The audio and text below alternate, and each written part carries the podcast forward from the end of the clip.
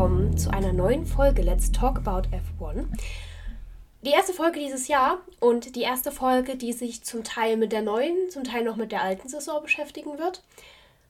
Ja, es ist sehr ungewohnt, wieder vor dem Mikro zu sitzen. Das, das stimmt. Und es ist vor allem ungewohnt, so einen längeren Zeitraum im Kopf zu behalten. Normalerweise sagt man, man hat ein Rennen und das höchste der Gefühle mal drei Wochen dazwischen, die man sich merken muss. Ja. Und jetzt doch seit September und zumindest ich hatte das Gefühl so über verschiedene Live-Ticker, es ist jede Woche irgendwas passiert. Das stimmt. Und dafür ist der Podcast auch da. Wir wollen mit euch heute nicht nur über das reden, was die letzten Wochen während der Winterpause passiert ist. Wir wollen mit euch außerdem ein bisschen über die neuen Designs der Autos reden, was wir sehen, denn ein paar alte sind wieder dabei, ein paar neue sind dazugekommen. Wir sind auf jeden Fall äh, gut versorgt mit Themen und möchten deswegen ein Thema gleich ein bisschen vorwegnehmen. Und zwar groß in den Medien ist, ich denke, jeder von euch wird es wissen.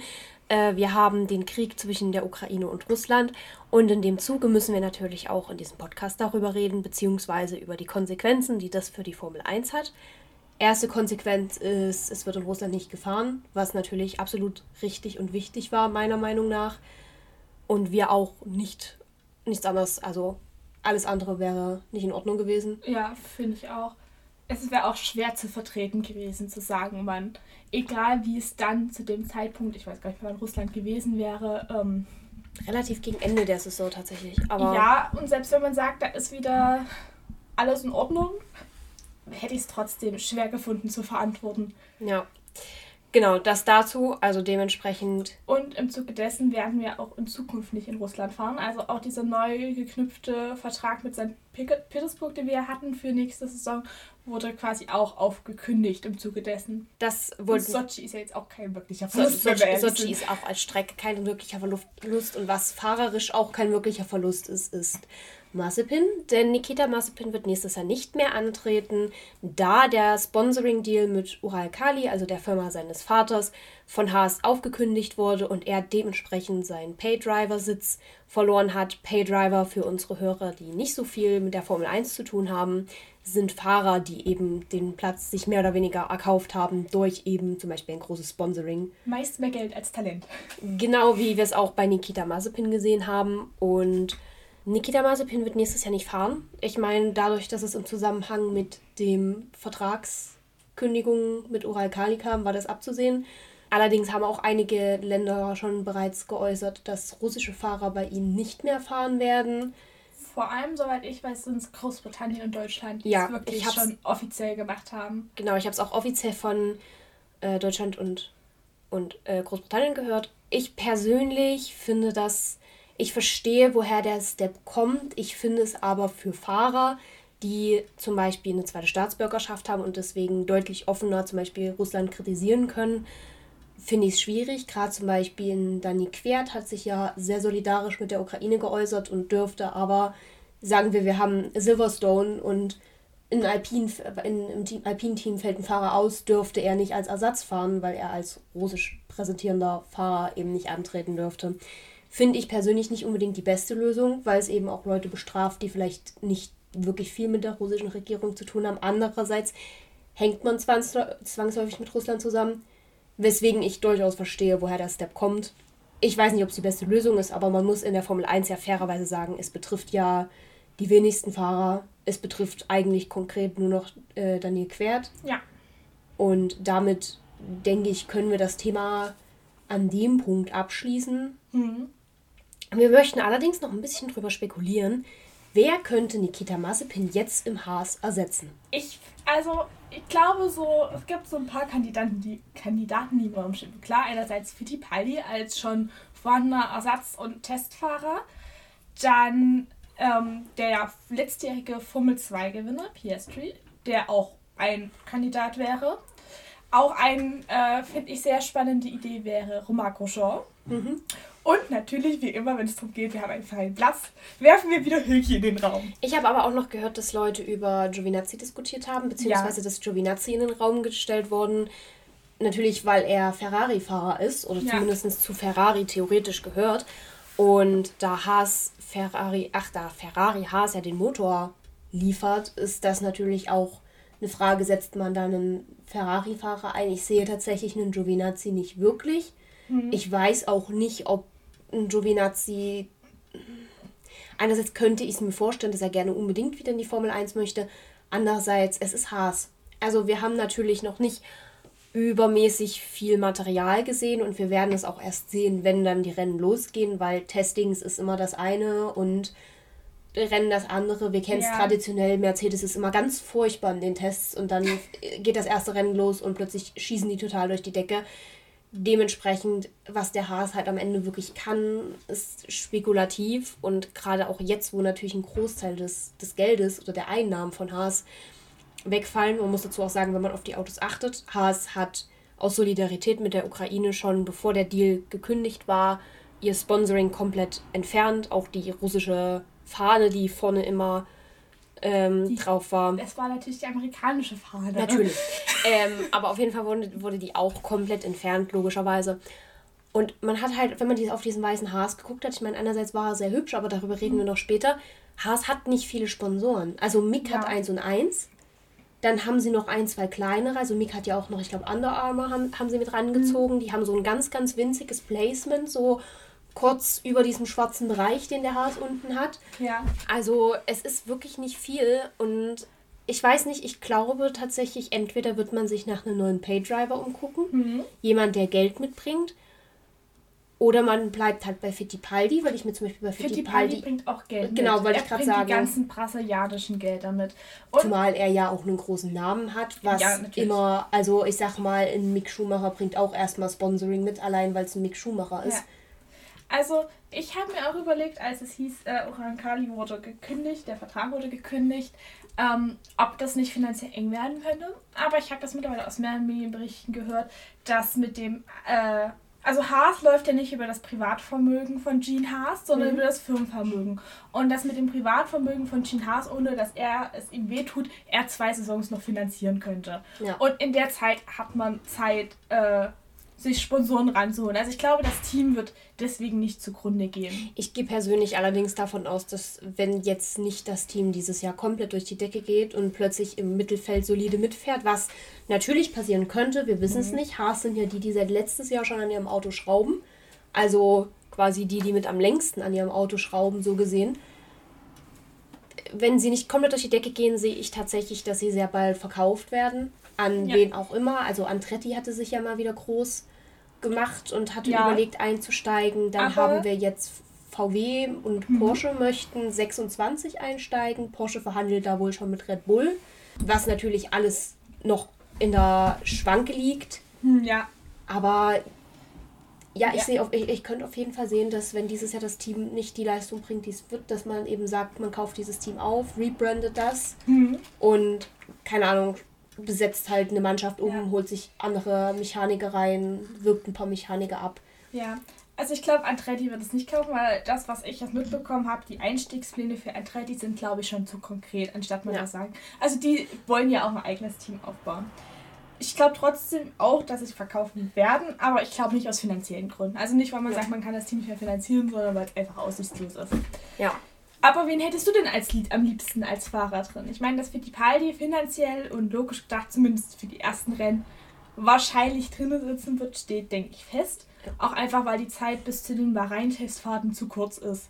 Dass man sagt. Auch zu äh, den ersten Rennen. Richtig, dass man sagt, man sucht sich ja irgendwann Großes aus. Und man weiß ja auch natürlich nicht, wie es in den Verträgen von Fittipaldi drin steht. Vielleicht hat er auch wirklich so eine Klausel von wegen, wenn ein Rennfahrer ausfällt oder aussteigst, musst du die ersten, also darfst du, mhm. wird das. Team gezwungen, dass du die ersten Rennen fährst. Aber es ist ja nicht gesetzt, dass er die Saison durchfährt. Wen hättest du denn am liebsten? Also ich meine natürlich, das Wunschdenken ist immer Hülki, aber ich halte es für super unrealistisch. Also realistisch gesehen muss man sagen, ich glaube für Nico Hülkenberg ist so langsam wirklich der Zug abgefahren.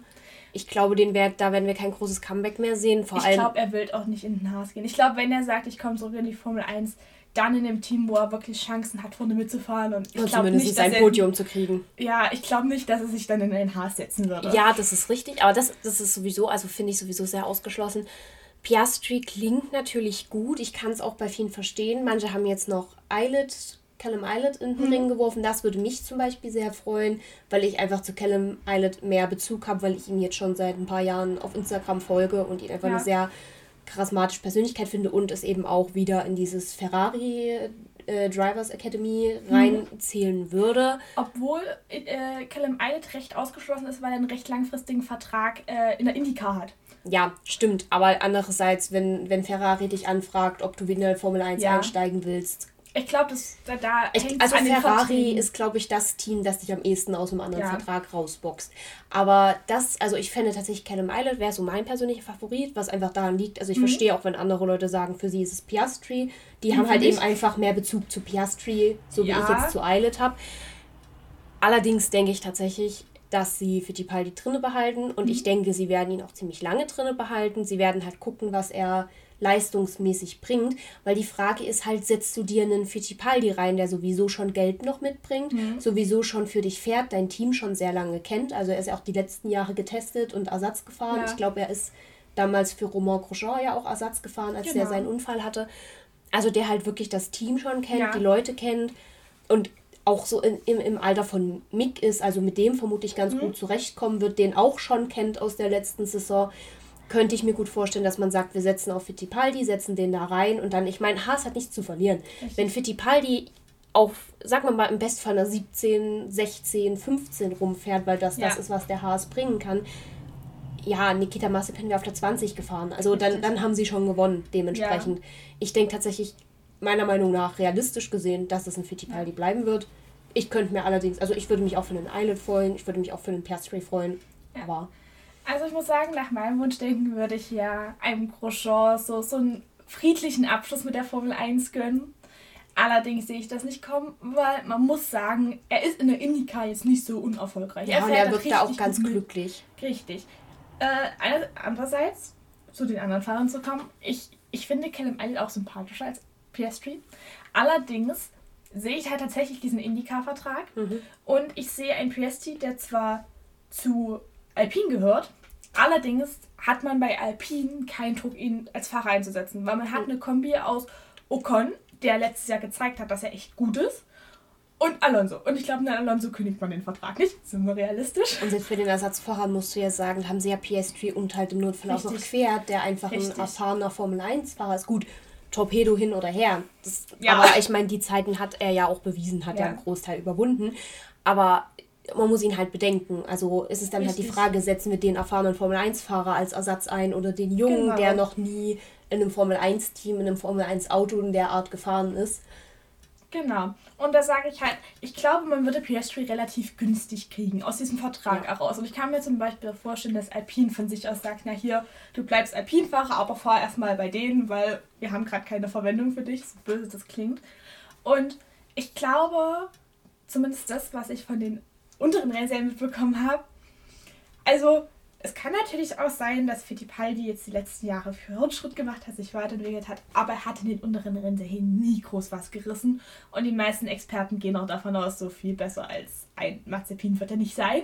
Ja. Wo ich sage, nimmt man vielleicht auch das Risiko auf, wenn man sagt, man möchte ja also Haas hatte ja die Vision, das Team aufzubauen und eine feste Fahrerkombi zu haben, die man über die Jahre hinweg nehmen kann. Dass man sagt, man nimmt jetzt das eine Jahr mit weniger Sponsoren, wo man aber sagen kann, das eine Jahr können wir finanziell überbrücken, setzt einen Piastri in das Auto, der, ich möchte mich aus dem Fenster sagen, er ist besser als ein Fittipaldi.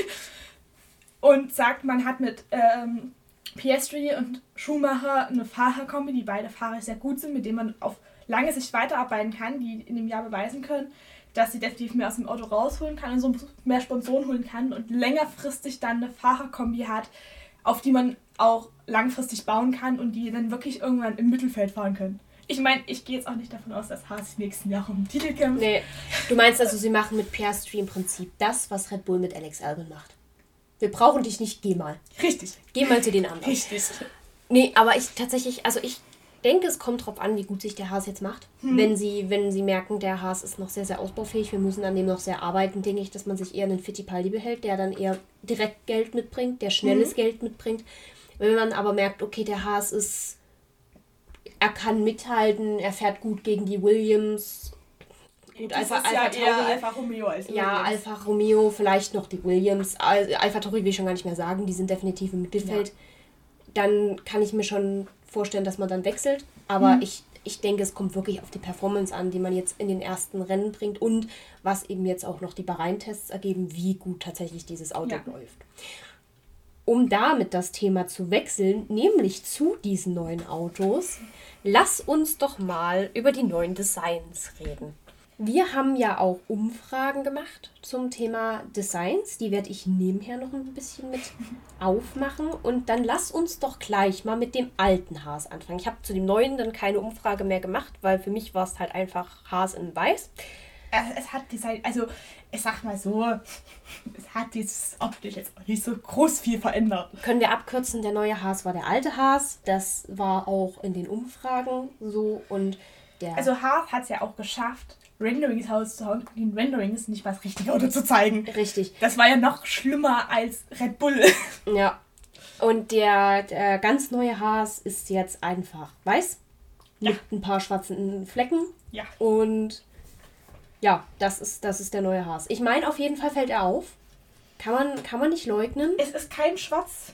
Es ist, kein, es ist keine dunkle Farbe, er ist super hell. Also wir werden zumindest Okay. immer die Haas erkennen, was uns das auch Außer- immer nützt. Außer spontan kündet BWT seinen Vertrag doch noch mit Alpine und wechselt zu Haas und wir haben wieder ein rosanes Auto. Ja, Aber dann erkennt man es auch. Dann lass uns mal über den neuen Red Bull reden. Da waren tatsächlich, also ich als Red Bull-Fan fange mal an. Denn im Gegensatz zu unseren Zuhörern, in der Umfrage stand es 4 zu 3 für eher das positivere Feedback. Ja. Ich war unfassbar enttäuscht und ich weiß nicht mal warum. Von dem Design oder von der Präsentation? Von dem Design. Die Präsentation an sich habe ich jetzt nicht wirklich geguckt, weil ich halt ich habe sie geguckt und ich sagte, ey, Leute, hätte mir auch das letztjährige Auto hinstellen können. Ja, oder ihr hättet es einfach gelassen. Genau, und das ist nämlich genau mein Problem. Ich weiß nicht, ich meine, Red Bull wärmt jedes Jahr ihre Designs einfach auf. Das ist jedes Jahr im Prinzip das Gleiche. Gut, Leute könnten jetzt sagen, never touch a running system. Warum was perfektionieren, was schon perfekt ist. Aber ich denke mir, wenn man in dem letzten Jahr so kurz davor war, an der Constructor-Weltmeisterschaft zu, zu gewinnen, Ja. man da schon an diesen Sieg geschnuppert hat, wenn man den Weltmeister dieses Jahr stellt, so ein so ein bisschen, weißt du, Bisschen so ein bisschen Kreativität. Ich meine, das, was sie gezeigt haben, war ja auch erst ein Rendering, was am Ende ja nicht wirklich viel mit dem Auto zu tun hatte. Das war auch ein ganz großes Thema, nämlich Red Bull hat ich, nämlich alles anders gemacht als die anderen Teams. Ja. Also wir haben ja das neue, das neue Auto, also die neuen Maßgaben Mhm. und wären alle auf eher breitere Seiten gesetzt, also ne? Ja. hat ha, äh, Red Bull, soweit ich das verstanden habe, eher auf so einen breiteren, na wie, wie Boden, Unterboden. genau, auf einen breiteren Unterboden gesetzt, was Ja. alle dann zu den Testtagen sehr erstaunt hat. Ja, also es ist halt ein unglaublich aggressives Design, muss man sagen. Alle anderen, auch wenn man sie so anschaut, sieht man definitiv Unterschiede an, die Seiten, Unterschiede an den Seitenkästen. Aber sie sind alle sehr ineinander verlaufen und es sieht auch alles schon sehr smooth aus. Und bei Red Bull hast du das Gefühl, du hast so eine richtig harte Kante dort unten drin Ja. einfach. Aber ich bin gespannt. Also ich finde, das ist ja das Spannende dieses Jahr, dass wir an solchen Designs jetzt einfach mal wieder ein bisschen Kreativität sehen und nicht jedes Auto sieht Ja. ungefähr gleich aus und man hat eigentlich wenig Bauspielräume, was das Ja. betrifft. Das war ja die Angst von vielen Mechan äh, Mechanikern, von vielen Ingenieuren vor der Saison, dass sie gesagt haben, dieses Reglement ist eigentlich so eng gestrickt, dass du, dass die Autos alle gleich aussehen werden. Und zur Präsentation dachte ich, also irgendwie sieht jedes Auto anders aus. Ja, das Man stimmt. kann halt echt nicht sein, dass die Autos gleich aussehen, weil es hat, klar, siehst du zwischen einem Mercedes und einem Aston Martin gewisse Ähnlichkeiten, weil sie halt auch ähm, vom Konzept her meistens sehr nah beieinander Ja. sind, auch viele Teile voneinander gekauft haben. Und auch ein Alpha Tauri sieht, sieht aus wie ein Red Bull, Ja, aber das ist einfach familienmäßig bedingt, sage ich mal. Richtig.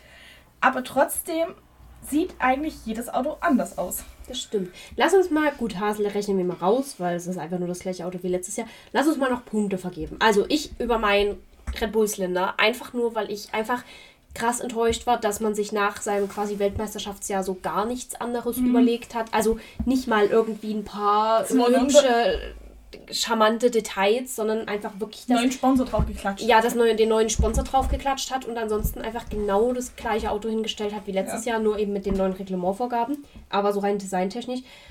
Für mich ist es eine krasse 5 von 10, weil ich wirklich, ich saß davor und ich dachte so mit. Ja. Ich kann nichts Negatives sagen, weil es sieht aus wie letztes Jahr. Es hat sich jetzt nicht verschlimmert, es hat sich nicht verbessert. Das ist halt das, was es letztes Jahr war. Ja. Es ist, ja. Dann haben wir ein umstrittenes Design und zwar den McLaren. Und ich sag's gleich, ich habe hab mich mit vielen Leuten unterhalten und viele Leute haben auch gesagt, jetzt wo sie ihn länger gesehen haben, finden sie ihn hübsch. Ich war schockverliebt. Ich habe ihn gesehen und ich war schockverliebt und ich muss auch sagen, ich glaube, vom Camouflage Alfa Romeo, über den wir später reden, mhm. war das tatsächlich mein Lieblingsdesign. Einfach, es war irgendwie immer noch das alte, natürlich. Äh, McLaren hat ihre Papaya. Aber irgendwie dachte man sich so, okay, wir haben diese Farbe, aber wir versuchen was Neues. Und sie haben sich ja an dem Gulf Special Design letztes Jahr Monaco inspirieren lassen, dass er hoch gelobt war, haben ein bisschen in, in krasseres, also ein, ein kräftigeres Hellblau draufgegeben mhm. und haben damit eigentlich, fand ich, ein sehr interessantes Auto geboten das Einzige, was mir nicht gefallen hat, war, dass die Fahrerzahlen in diesem Blau waren, weil es vom Kontrast her, fand ich, schwer zu sehen war. Aber das ist dann was, ich meine, gut, das kann man im Notfall ja noch anpassen. Ja. Also letztes Jahr hat ja Ferrari dann auch nochmal an ein, zwei Stellen Farbe nachbearbeitet. Aber ich muss tatsächlich sagen, es war mein Lieblingsdesign und ich fand es toll. Also, das ist mein Lieblingsdesign. Und also ich finde, aber ich finde es schön. Fangen wir mal so an. ich finde die Farbkombination und das, was ich an dem Aston Martin so mag, es hat so eine gewisse Ma ja, meine, also es hat so eine gewisse matte Optik. Ich finde es ja. cool. Ich finde dieser, dieser Lack, also alle anderen setzen ja sehr auf so Metallic-Sachen oder so. Ja. Und der Aston Martin hat schon glatt einfach matte Farben. Und das finde ich sehr cool. Ja, ich vermisse auch ein bisschen mehr so dieses Matt. Ich finde Matt immer generell irgendwie sehr schön. Ja. Auch bei den Zuhörern war es dann doch tatsächlich 5 zu 3 für den, also im Zweifel für den Angeklagten. Ja ja, kann ich voll nachvollziehen. Wie gesagt, ich fand ihn auch wirklich, wirklich schön.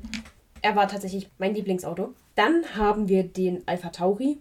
Und auch da muss ich irgendwie sagen, ich habe nicht übermäßig viel Unterschied gesehen. Sie haben die Farben getauscht. Ja, sie haben die Farben getauscht. Ansonsten ist es im Prinzip auch das Design von letzten Jahr. Aber irgendwie hat es mich tatsächlich gecatcht. Ich habe diese Präsentation gesehen und ich war begeistert. Frag mich nicht, Oder warum. vielleicht liegt das auch an der Präsentation. Also man muss sagen, Alpha Tauri hat es ja von ja. Anfang an wirklich sehr gut aufgezogen. Ja. Also ich hatte ja auch überall Werbung für die Präsentation, wo ich auch so ein gehyptes Gefühl mhm. übermittelt bekommen habe. Einfach weil die Präsentation halt irgendwie gut war. Ja. Also ich muss sagen, vom Design, also vom, vom Autokonzept her erinnert mich das noch sehr an die letztjährigen Autos, muss man sagen. Mhm. Also es ist alles noch sehr, sehr kantig und auch wo du manche bei manchen Frontflügeln der Autos da sitzt, von vorne, ist das ein Indica oder ist das ein Formel 1 Auto? Mhm. Schwer zu erkennen. Es ist doch schon noch sehr traditionell, sage ich mal. Und auch sehr breit. Aber irgendwie die Farbkombi hat mich irgendwie gecatcht. Ich kann auch nicht erklären, warum, aber ich finde das Ding schön. Ja, aber da, da passt du auch äh, dich unseren Hörern an, weil die war, da stand es auch 5 zu 2. Also, übrigens, danke an alle, die bei den Umfragen mitgemacht haben. Ja, also da waren auch die meisten waren verliebt und ich kann es irgendwo nachvollziehen. Es ist ein, es ist ein schickes Auto. Hm. Ich, bin, ich bin auch mal gespannt, was Alpha Tauri noch bringt, weil sie mich letztes Jahr ja unter anderem auch sehr überrascht haben. Dann lass uns mal zur Käsehobel kommen. Wollten wir nicht Noten vergeben? Ach ja, das haben wir jetzt, das haben wir jetzt vergessen. Meine Güte. Jetzt auch zu spät. Zur Käsehobel. Also jetzt zum Aston Martin. Die Käsehobel. Und zwar Aston Martin hat erstmal alle damit geschockt, dass sie so Lüftungs Belüftungsschächte quasi drin hatten, also so Belüftungsschlitze. Die im Nachhinein auch bei mehr Autos kamen. Sie waren nur die ersten, die es. Sie, waren, sie waren nur die ersten, die es gezeigt haben. Sie haben es auch krasser. Also ja, der, der Red, äh, der, Red der Ferrari hat mhm. sie auch und auch sehr, sehr ähm, viele und sehr auffällig. Aber der S. Martin sieht aggressiver damit aus als die ja. anderen. Dementsprechend gab es auch viele Memes ähm, ja. zum Design. Aber ich muss tatsächlich sagen, ich meine, Aston Martin, ich bin nicht undankbar. Man muss sagen, BWT ist ja als Sponsor abgesprungen, beziehungsweise gewechselt mhm. zu Alpine. Ich bin nicht undankbar. Ich vermisse Pink jetzt nicht unbedingt. Obwohl der rosa Streifen hatte was. Ich fand diesen Kontrast zwischen dem Grün und diesem dunkelrosa Ja. Ja, das ist richtig, aber ich, ich, ich vermisse es nicht. Also ich muss es Ja. ja sagen, ich bin auch ganz froh, dass das Auto ganz grün ist. Ich bin vor allem froh, dass wir wieder die Aston Martin Safety Cars dieses Jahr bei uns haben. ja. Das war mir fast wichtiger als das Auto an sich. Und man muss auch sagen, von den Zuhörern tatsächlich war 100% Zustimmung. Also Ja. es gab keinen, der das Auto kacke fand. Kann ich verstehen. Und ich glaube, das liegt halt auch einfach daran, dass sie im Prinzip auch nicht viel verändert haben. Nee. Natürlich, sie hatten diese Käsereiben drin. Die waren natürlich erstmal, ja, verwunderlich, überraschend, aber sie haben halt am Design sonst, also an der Farbe und etc. nicht viel geändert, was halt auch einfach daran lag, dass sie eine Signature-Farbe haben. ja. Also das ist wie ein Ferrari jedes Jahr rot sein wird. Ja, Aber deswegen, ich glaube, deswegen ist dieses Auto auch so gut, so gut da durchgekommen. das stimmt. Lass, lass uns direkt mal springen und wir reden einfach mal kurz über den Alpha, weil ich ihn gerade gesehen habe. Über welchen Alpha? Na, Alpha Tauri haben wir ja schon geredet. Na, Nein. beide. Wir reden über beide Alphas. Ja, das, Alfa Romeo war nämlich dieses Jahr, waren dieses Jahr die letzten, die vorgestellt haben. Und ich hatte mir schon kurz Sorgen gemacht. Ich hatte mich schon die ganze Zeit gefragt, okay, haben sie, haben sie irgendwie, verpassen sie die ersten Tests? das hätten sie aber gar nicht gekonnt, weil laut dem neuen Reglement sind die, die an den Tests nicht teilnehmen. Und auch zum Beispiel hatten sie ja vor ein paar Jahren, ich glaube 2019, wenn mich nicht alles täuscht, wo Williams den einen Tag verspätet kam. Das hättest du diese Saison gar nicht machen können, weil die, die nicht an den Testfahrten teilnehmen, dürfen die Saison nicht teilnehmen. Ja.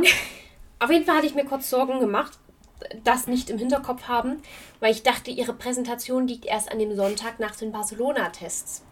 Was machen sie? Und dann kam Alfa Romeo mit einem Design um die Ecke, bei dem ich wirklich in Versuchung war, Geld aus dem Fenster zu werfen. Diese Teamkleidung. Alfa Romeo kam mit Camouflage. Ich- Mit so einem grau-weiß-schwarzen Camouflage. Ja. Und es sah so gut aus. Also Ja. ich weiß nicht, ob ich es die ganze Saison gewollt hätte. Aber so die halbe Saison hätte ich gut. Und es war sehr konsequent umgesetzt, weil man hatte ja die Lenkräder waren im Camouflage, die Helme der Fahrer waren im Also zumindest Camouflage. Kubica. Ich glaube, ich bin mir nicht sicher, ob alle mit dem Camouflage ich dachte, es waren alle mit Ich habe es dem nur bei Camouflage. Kubica gesehen. Ich, sag, ich möchte das bitte so behalten. Es ist zwar unglaublich irritierend, weil du nicht weißt, welcher Fahrer im Auto sitzt, Ja, aber gut, die Helme können wir ja, könnten wir ja anpassen. Ach, aber das fand ich jetzt echt das Geile. Diese Camouflage-Helme in den Camouflage-Autos. ja. Das fand ich cool. Und dann muss ich eben sagen, dann kam der normale. Und der normale Alpha war halt quasi auch der Alpha vom letzten Jahr. Obwohl, so Mit ein bisschen, bisschen metallischerem Rot, habe ich das Gefühl. Ja, aber so Öffentlichkeit, was ich haben alle dieses Auto geliebt. Und ich saß da, es haut mich nicht so vom Hocker. Ja, und das, also, Also- bei unserer Hörerumfrage hat sich das auch ausgedrückt. Also die meisten fanden auch, das Camouflage war besser. Das ist wie, es gibt, es gab ja auch mal einen Red Bull, der auch nur so für so ein Event in Camouflage gefahren ist, der ja auch unfassbar geliebt Es wurde. gab auch mal einen Red Bull, wo, ich weiß gar nicht wie viele Tausende, konnte man sich quasi ein, einen Platz kaufen und sein Foto auf diesem Auto Mhm. ja, platzieren. ja, das, daran erinnere ich mich. Das war auch eine geile Aber- Aktion. Ja, wie gesagt, ich, also ich war wirklich kurz davor, mir diese Teamkleidung in Camouflage zu holen, obwohl ich eigentlich kein Alfa Romeo-Fan bin, aber Gibt's die noch? das, das, ist, das ist die wichtige Frage. Ich fand diesen Regenpark, den Bottas auf so ein paar Bildern Mhm. anhatte, der sah echt. Ich, ja, generell. Also Alfa Romeo, das Camouflage-Auto 10 von 10, das Ja. normale 6 bis 7. Ja, würde ich auch sagen. Also es ist halt das, was man erwartet hat. Bringen wir es auf den Punkt. Es ist halt, Alfa- es ist halt Alfa Romeo. Alfa Romeo hat es drauf, die Jahre über sind immer dieselben Farben, aber sie spielen so mit verschiedenen geometrischen Formen. Mal hast du Mhm. eher das Rot eher in Kreisen, mal jetzt irgendwie hier eher so rechteckig, nenne ich es mal, so hartere Kanten.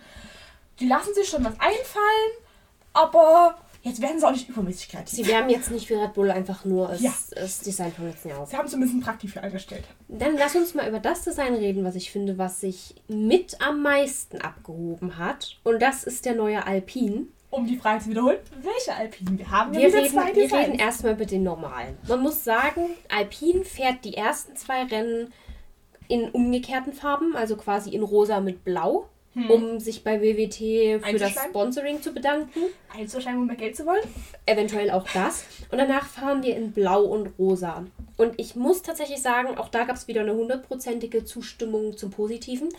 Und ich muss tatsächlich sagen, ich, ich sehe es. Also Alpine kommt direkt nach meinem McLaren Hm, Ja. weil ich einfach finde, dass halt dieses Blau und das Rosa so gut zusammenpassen. Also es ist auch Also ich glaube, wäre das Blau heller gewesen, wär, hätte ich es schwierig gefunden.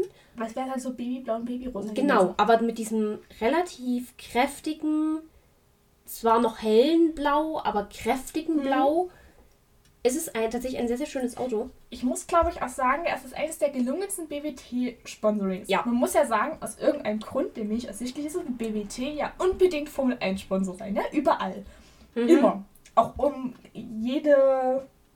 Was ich Ja. immer viel schlimmer finde, BWT möchte unbedingt überall ihr Rosa haben. Ja. Was zur Konsequenz hat, dass, äh, hat, dass zum Beispiel rosane Formel 1 Autos rumkreisen oder auch rosane DTM Autos. Und ich weiß nicht, so ein Mercedes, AMG, was weiß ich, in Baby Rosa ist Schwierig. wenig beeindruckend. Wenig bis gar nicht. Ja. Und ich muss tatsächlich sagen, Alpine hat da tatsächlich das Beste rausgeholt. Ja. Ich weiß nicht, ob ich diese Aktion mit wir fahren erst rosa-blau und dann blau-rosa gebraucht hätte. Fand ich, ja, Ach, wenn man dafür drei Millionen mehr kriegt, machen wir das halt. ja, genau. Aber ansonsten finde ich das ein sehr, sehr schönes Auto. Ja. Und bin auch mal sehr, sehr gespannt, wie der performen wird, weil gerade Renault hatte ja eine gute Saison. Alpine war dann immer so ein bisschen auf und ab. Und jetzt bin ich mal gespannt, was sie dieses Jahr bringen. Mhm. Weil ich es natürlich Alpine auch irgendwie als Team gönnen würde, weil, ja, Aber BWT verfolgt Ocon, fällt mir gerade so auf. Hm. Vielleicht mögen die einfach Ocon sehr. Ja, ich, das, könnte, das könnte gut möglich sein. So, dann lass uns mal über den Elefant im Raum reden. Wir haben wieder Silberpfeile.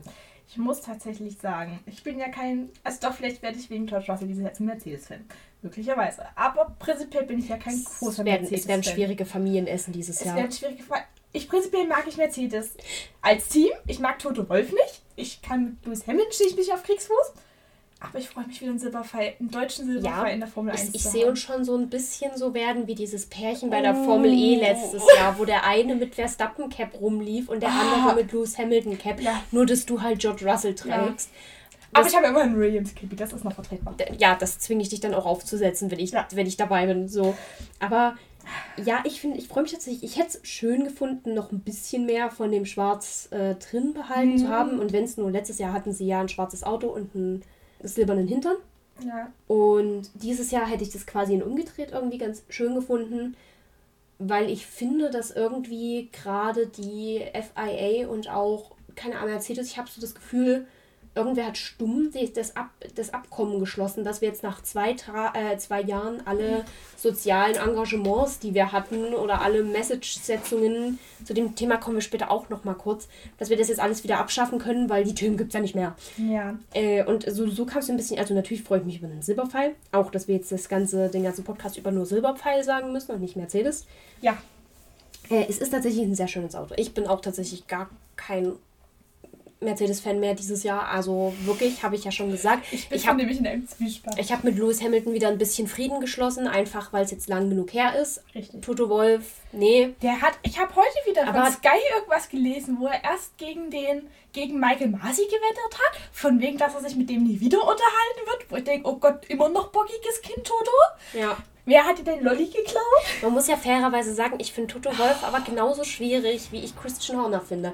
Also, Toto Aber Christian Wolf. Horner kann Schluss machen. Also Ja. der wettet jetzt Nee, aber- noch gegen Michael ja, Masi aber. Christian Horner, das, das muss man tatsächlich sagen. Also gut, sie sind halt natürlich auch die Siegerpartei. Da fällt es natürlich leicht, über sowas Natürlich, hinwegzukommen. natürlich. Aber Christian Horner trifft, also Christian Horner, das habe ich mit, mit einer Freundin besprochen. Christian Horner ist für mich immer so eine zickende Zeitbombe. Genauso wie Helmut Marko. Ja. Du, weißt du, die meiste Zeit äußern sie sich normal und dann kommt so eine Äußerung, wo du da sitzt, wie erkläre ich jetzt Leuten, dass Red Bull mein Lieblingsteam ist mit der Aussage des Teamchefs im Hintergrund. Große Debatte gab es ja um Christian Horner, der meinte, Frauen gucken die Formel 1 nur für die Fahrer, wo natürlich alle weiblichen Ja. Fans direkt gesagt haben, danke, dass du die sexistischen Vorurteile, mit denen wir seit Jahren zu kämpfen haben, Ja. weiterhin betreibst, beziehungsweise auch noch verbreitest und unterstützt. Er hat dann in der Pressekonferenz sehr unelegant zurückgerudert. Also, Muss man auch. um nicht also, zu sagen, eigentlich hat er es nicht besser gemacht, sondern halt einfach nur so Politiker-Wischiwaschi drüber Ja. geredet. Lustigerweise, Dr. Helmut Marko wettert irgendwie immer nur in deutschen Übertragungen. Also Ja. in Deutschland und in Österreich. Ja, das stimmt. vielleicht, vielleicht lässt sich in der, in der Muttersprache einfach schöner wettern. Ja. Das kann ich mir gut vorstellen. Aber auch Toto Wolf, ich muss echt sagen, nach letztem Jahr, auch, dass man jetzt immer noch auf der ganzen, gut, natürlich muss man bedenken, sie werden jetzt auch noch oft dazu gefragt. Aber ich finde halt, anstatt das jetzt einfach irgendwie, ich meine, selbst ein Lewis Hamilton ist mehr oder weniger drüber hinweg und nimmt das jetzt sportlich mhm. und sagt halt, ja gut, dann mache ich den halt dieses Jahr fertig. Was ich sehr, also ich fand ihn tatsächlich in vielen der Pressekonferenzen zu den Barcelona-Tests jetzt auch sehr sympathisch, beziehungsweise ja. halt, wo ich da saß, okay, komm, Louis, ja. wir, ich, wir schließen Frieden. Ja. Luis hat es auch vernünftig gemacht, meiner Meinung nach. Er hat ja. gesagt, wir nehmen uns jetzt raus, ich gehe jetzt mal zwei Monate offline, um das für mich zu verarbeiten, was ich natürlich auch voll verstehen kann. Wo man sagt, ich war sicher geglaubter Weltmeister und mhm. wegen so einer Entscheidung verliere ich den Titel, ja. dass du da Zeit brauchst. Es ist ja vollkommen nachvollziehbar und verständlich. Und ich finde, er hat das auch wirklich gut gelöst. Fun Fact bei allem Toto-Bashing: Ich habe einen Interviewauszug mit Toto Wolf für meine Textlinguistik-Klausur verwendet. ähm, weil ich dann so verzweifelt war, dass ich dachte, nee, ich nehme jetzt irgendwas mit Formel 1. Dann habe ich wenigstens noch Spaß hier dran. Ja, aber ich muss tatsächlich auch sagen, also Lewis Hamilton hat es für mich sehr gut gelöst, auch wenn er sich, also er hat ja auch manchmal Momente, wo ich mir so denke, ui, der hätte jetzt mal noch einen Marketingmanager daneben sitzen sollen. Natürlich. PR-Manager, aber ich wirklich, ich muss halt sagen, auch bei Toto Wolf, es ist halt jetzt Zeit, drüber hinwegzukommen. Das ist halt auch in der Fanblase, regt mich das immer so ja. auf. Es ist halt jetzt gut. Natürlich ist es leichter aus meiner Perspektive als Verstappen-Fan zu sagen, ja, kommt doch drüber hinweg, weil ja, wir sind am Ende die, die davon irgendwie profitiert haben oder für die es ja. positiv ausgegangen ist. Profitiert möchte ich nicht mehr sagen, aber für die es positiv ausgegangen ist. So, wenn mich jetzt jemand auf Silverstone anspricht, kriege ich auch noch einen Puls von 120. Ja.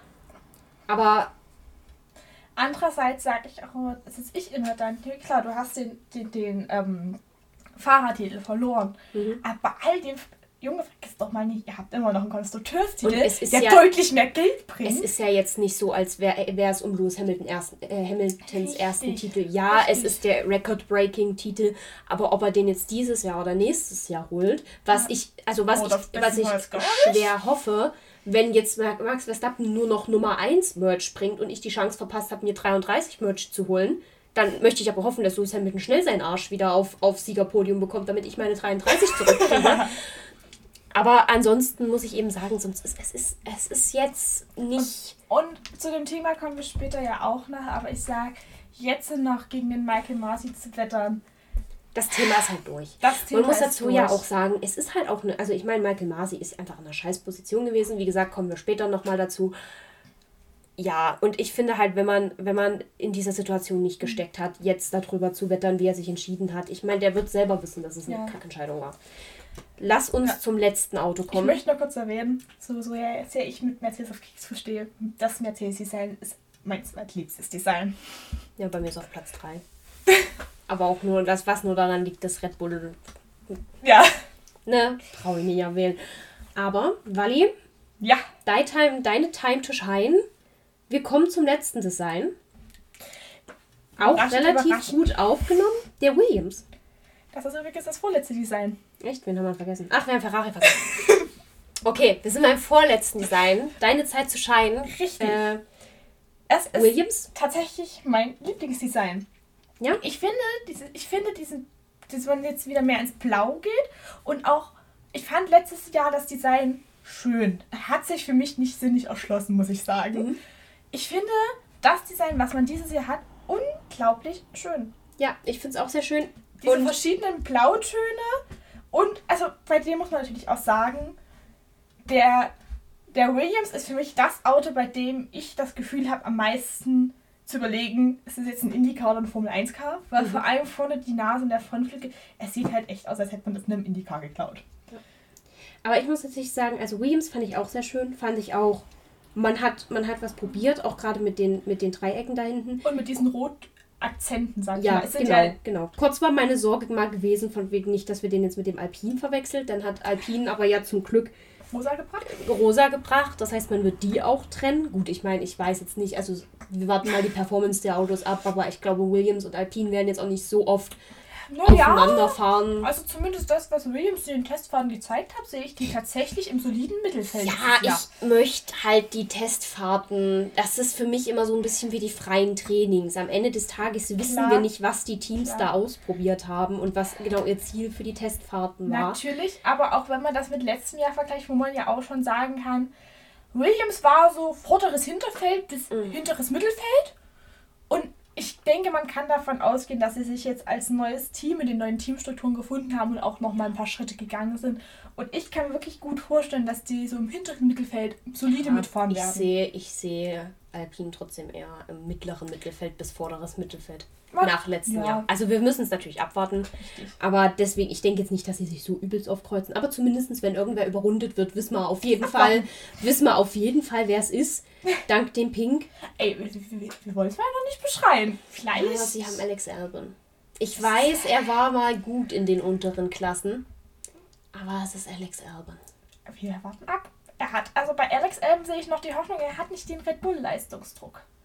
Ja, stimmt. Und Pierre Gasly hat das gut getan. Das ist immer noch Alex Albon. Wir warten ab.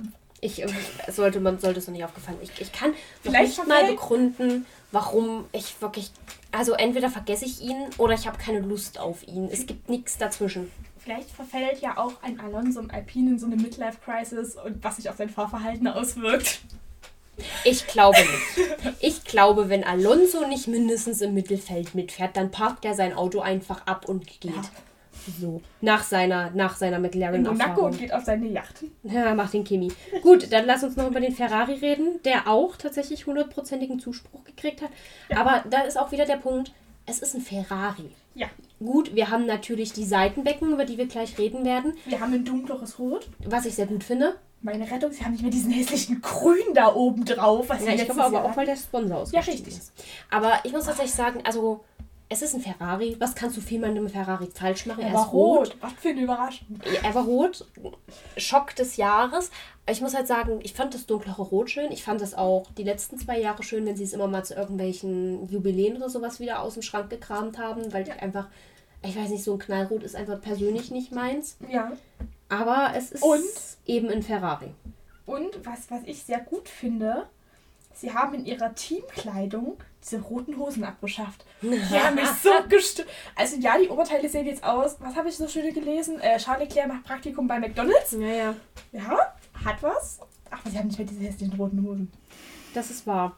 Ja, lass uns noch kurz auf die Seitenbecken zu sprechen kommen. Auch die haben viele Memes nach sich gezogen. Fast noch mehr als die Käsereibe. Sehr viel mehr als die Käsereibe, hatte ich das Gefühl. Ferrari ja. hat an seine Seiten extra gedellt gebaut, sag ich jetzt mal. Hat auch diese Lüftungsschlitze. Also sie sind oben sehr breit gegangen mhm. und sehr tief unten und sind dann aber auch nicht gerade nach unten, sondern auch wieder sehr straight. Ich frage mich gerade, wie schräg die sind, weil wenn wir jetzt mal überlegen, wenn wir so ein Wetter haben wie letztes Jahr, okay gut, wenn wir ein Wetter haben wie letztes Jahr, Spa fahren wir nicht, aber wenn wir mal wieder ein Regenwetter haben, ne, da sammelt sich doch dann das Wasser.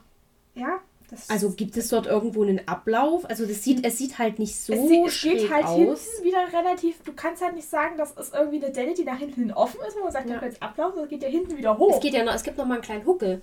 Also ich, ja. das sehe ich tatsächlich, wenn wir, gut, wir fahren ja nicht super viel in Regengebieten. Also die Europa Ecken sind natürlich kritisch, aber sonst fahren wir ja dieses Jahr aber auch schon. Aber es wird ein Regenrennen geben, das kann man. Immer. Obwohl allerdings, was ich mich da frage, wenn du mit 250 km/h fährst, ja, wie sammelt sich Wasser bleibt dann noch? Aber also ich es glaub, ist eine Frage, die wir bedenken müssen. Vielleicht kühlt es ja auch ja. nochmal zusätzlich. Also ich, ich, ich glaube, das ist ein Punkt, den die äh, Ingenieure bedacht haben. Also hoffe ich mal. Wenn nicht, wäre es sehr witzig wenn wir wirklich ein richtiges Regenrennen haben, wo Ferrari dann retiren muss, weil niemand bedacht hat, wie krass sich der Regen in diesen Becken ja. sammelt, dann lache ich mich so zu Tode in dieser Podcast-Folge. Williams muss seine Quietscheentchen nicht mehr in der Boxengasse schwimmen lassen. Sie können die einfach in den Ferrari setzen. Sie setzen dann einfach in Ferrari. Ja, ja. Genau, das, ist, das sind unsere Autos dieses Jahr. Ja. Also es ist auf jeden Fall eine bunte Mischung. Also ich muss auch sagen, ich finde, diesen, dieses neue Design wurde echt cool umgesetzt. Ja. Es meinten ja jetzt viele Fahrer, dass, also es gibt ja jetzt über diesen Rädern nochmal, also die Räder sind ja noch ein Stückchen größer, ja. es meinten ja viele Fahrer, dass das engt die Sicht vor allen Dingen Kurven ein bisschen ein. Mhm. Ich bin gespannt, wie das sich dann im Rennen ja, wirklich dann auswirkt. Dann gibt es ja noch das Problem, dass die Autos jetzt hoppeln. Es sieht so lustig aus. Es Mir tut die Fahrer leid. Aber, aber das ist, ich habe tatsächlich auch im Rahmen meiner Texting-Klausur ein Interview mit Andretti gelesen, mhm. wo er schon mal, also diese Art von Autos gab es ja schon mal ja. zur Lotus-Ära. Und er hat es eben auch gesagt, dass eben sich dieser Unterboden extrem festsaugt, aber es halt natürlich auch ein sehr sensibles Verhältnis ist. Also ja. du auch sehr schnell die Kontrolle über diesen Unterboden verlieren kannst, gerade in den Kurven, was ich extrem spannend finde, wie sie das lösen werden, beziehungsweise was die Teams, es ist ja, ja eine bekannte Sache, also wie die Teams ja. da vielleicht auch schon. Aber die meisten Teams meinten ja, ja, uns war nicht bewusst, dass das Problem so krass ist, aber es ist wohl primär eine Settingfrage, wie ja. du das Auto abstimmst. Das ich glaube, dadurch, dass es eben solche ja. Arten von Autos auch schon mal gab, äh, ja. hast du natürlich auch irgendwo ein bisschen Daten, weil die meisten Teams Klar. sind ja, also gerade Ferrari etc., sind ja nun alt genug, dass sie die Phase schon mitgelebt haben. Und ich glaube, selbst bei allen anderen. Ja, ich glaube, aber nochmal um den Punkt zurückzukommen, das Einzige, was mich wirklich durchweg an allen Autos stört, sind diese hässlichen Radkappen. Ja, ich habe also, auch noch nicht ganz rausgefunden, was die Begründung war. Die Begründung war, dass du quasi durch die Radkappen die Luft nicht mehr unter den Autos durchfährst. Und das ah. Hinterherfahren halt leichter. Also die Dirty Air so ein bisschen. Genau, die Dirty Air. Und es ist ja auch in Zukunft der Plan, dass diese Radkappen quasi LED-Radkappen werden. Das heißt, wenn die sich drehen, dass du da zum Beispiel drin siehst, welche Position das gerade ist. Und was auch immer sie da einblenden wollen. Das ist aber in der kürzester Zeit nicht umsetzbar gewesen und auch vom Gewicht her. Das könnte es so geil aussehen bei vom, Nachtrennen. Und vom, auch vom Aufbocken von, von Pirellis Seite her war das noch ein bisschen schwierig. Ich weiß tatsächlich nicht, wie sinnvoll diese LED-Anzeigen tagsüber dann wirklich sind. Also ich meine, wenn du in die Formel E guckst, die haben ja auch ihr LED-Band und du mhm. siehst es zwar, aber ich denke mir immer so, nachts wird das effektiver sein, dann wird es cooler ja. aussehen. Aber äh, wenn ich überlege, wir haben ja doch viele Exoten und so wie der Trend sich ja momentan entwickelt, werden unsere Exotenrennen nicht weniger, sondern mhm. eher mehr. Und da sind ja automatisch viele Nachtrennen dabei. Ja. Gerade, gerade ach, äh, Abu Dhabi, Saudi-Arabien. Es könnte so gut, auch Bahrain ja. ist ja ist ja im Dunkeln dann zum Teil. Das könnte so gut ja. aussehen. Also wenn ich das richtig verstanden habe, äh, plant Pirelli die quasi für nächste Saison zu bringen. Was ich ja schon sehr geil finde. Weil ich muss sagen. Das hat so ein bisschen Tron. Sagt dir Tron was? Ja. Mit diesen Motorrädern, mit die, die dann diese leuchtenden ja. Streifen hinter sich. Es hat so ein bisschen was von Tron. Ja. Also ich muss sagen, momentan sind diese Radkappen noch unglaublich hässlich. Ja. Aber ich denke, das wird wieder Halo. Das wird so eine Sache. Ja. Jetzt finden wir sie ganz ja. furchtbar, aber in so zwei, drei Jahren stürzt sich irgendwie keiner mehr ja. dran. Und Wie gesagt, meine Hoffnung sind irgendwann diese LED-Radkappen. Das, das könnte tatsächlich witzig werden. Ich überlege auch gerade, es wäre natürlich super witzig, wenn du dann so Sponsoring-Deals für die Radkappen dann irgendwie so in der Zeit, wo sie, also so das wechselt dann halt mal zeigen sie die Position und mal zeigen sie dann irgendein so Markenlogo von irgendeinem. Ja. Irgendeinem an. Das, das wäre natürlich auch super geil. Also. Ich glaube, da kannst du richtig viel, richtig viel mit anfangen. Ja, also wie gesagt, mal gucken, was sie dort dann wirklich drauf einblenden wollen. Man muss ja auch trotzdem sagen, so die Räder sind jetzt größer. Ich glaube, es sind ja jetzt die 18 Zoll, wenn mich nicht die sind zwar größer, aber so groß, dass da sonst was drauf einblendet. Ja, es ist eher für den Fernseher effektiv. Aber ja, wenn du jetzt zum Beispiel irgendwie ein Markenlogo hast. Ich glaube, das ist gar nicht für den Fernseher. Also äh, ich glaube, es ist wirklich, wenn du als Fan an der Rennstrecke bist, ist das viel effektiver, wenn du siehst, ach, der ist auf Position so und so. Nee, aber ich meine so die Details. Die Details. Also ja. du siehst jetzt von Weitem grob, aber ich denke so, diese, wenn ja. sie da wirklich irgendwie beschließen, Werbung oder irgendwas drauf ja. zu machen, so im Wechsel, ich glaube, das wird dann eher so eine Sache. Was natürlich mich mir auch super cool vorstellen könnte, ist, dass man eben diese Radkappen dann zum Beispiel, wenn es auch eine Yellow Flag oder irgendwas in dem Bereich gibt, dass man die mit einbezieht, dass das eben stimmt. Fahrer, die vor und hinter dir fahren, sehen, okay, seine das Radkappen stimmt. leuchten gelb oder rot, da ist irgendwas passiert, ich ja. muss runterbremsen, was natürlich auch so ja. Situationen wie er hat nicht rechtzeitig abgebremst, weil er es nicht gesehen hat oder irgendeine Lampe war kaputt mhm. an der Rennstrecke oder auf dem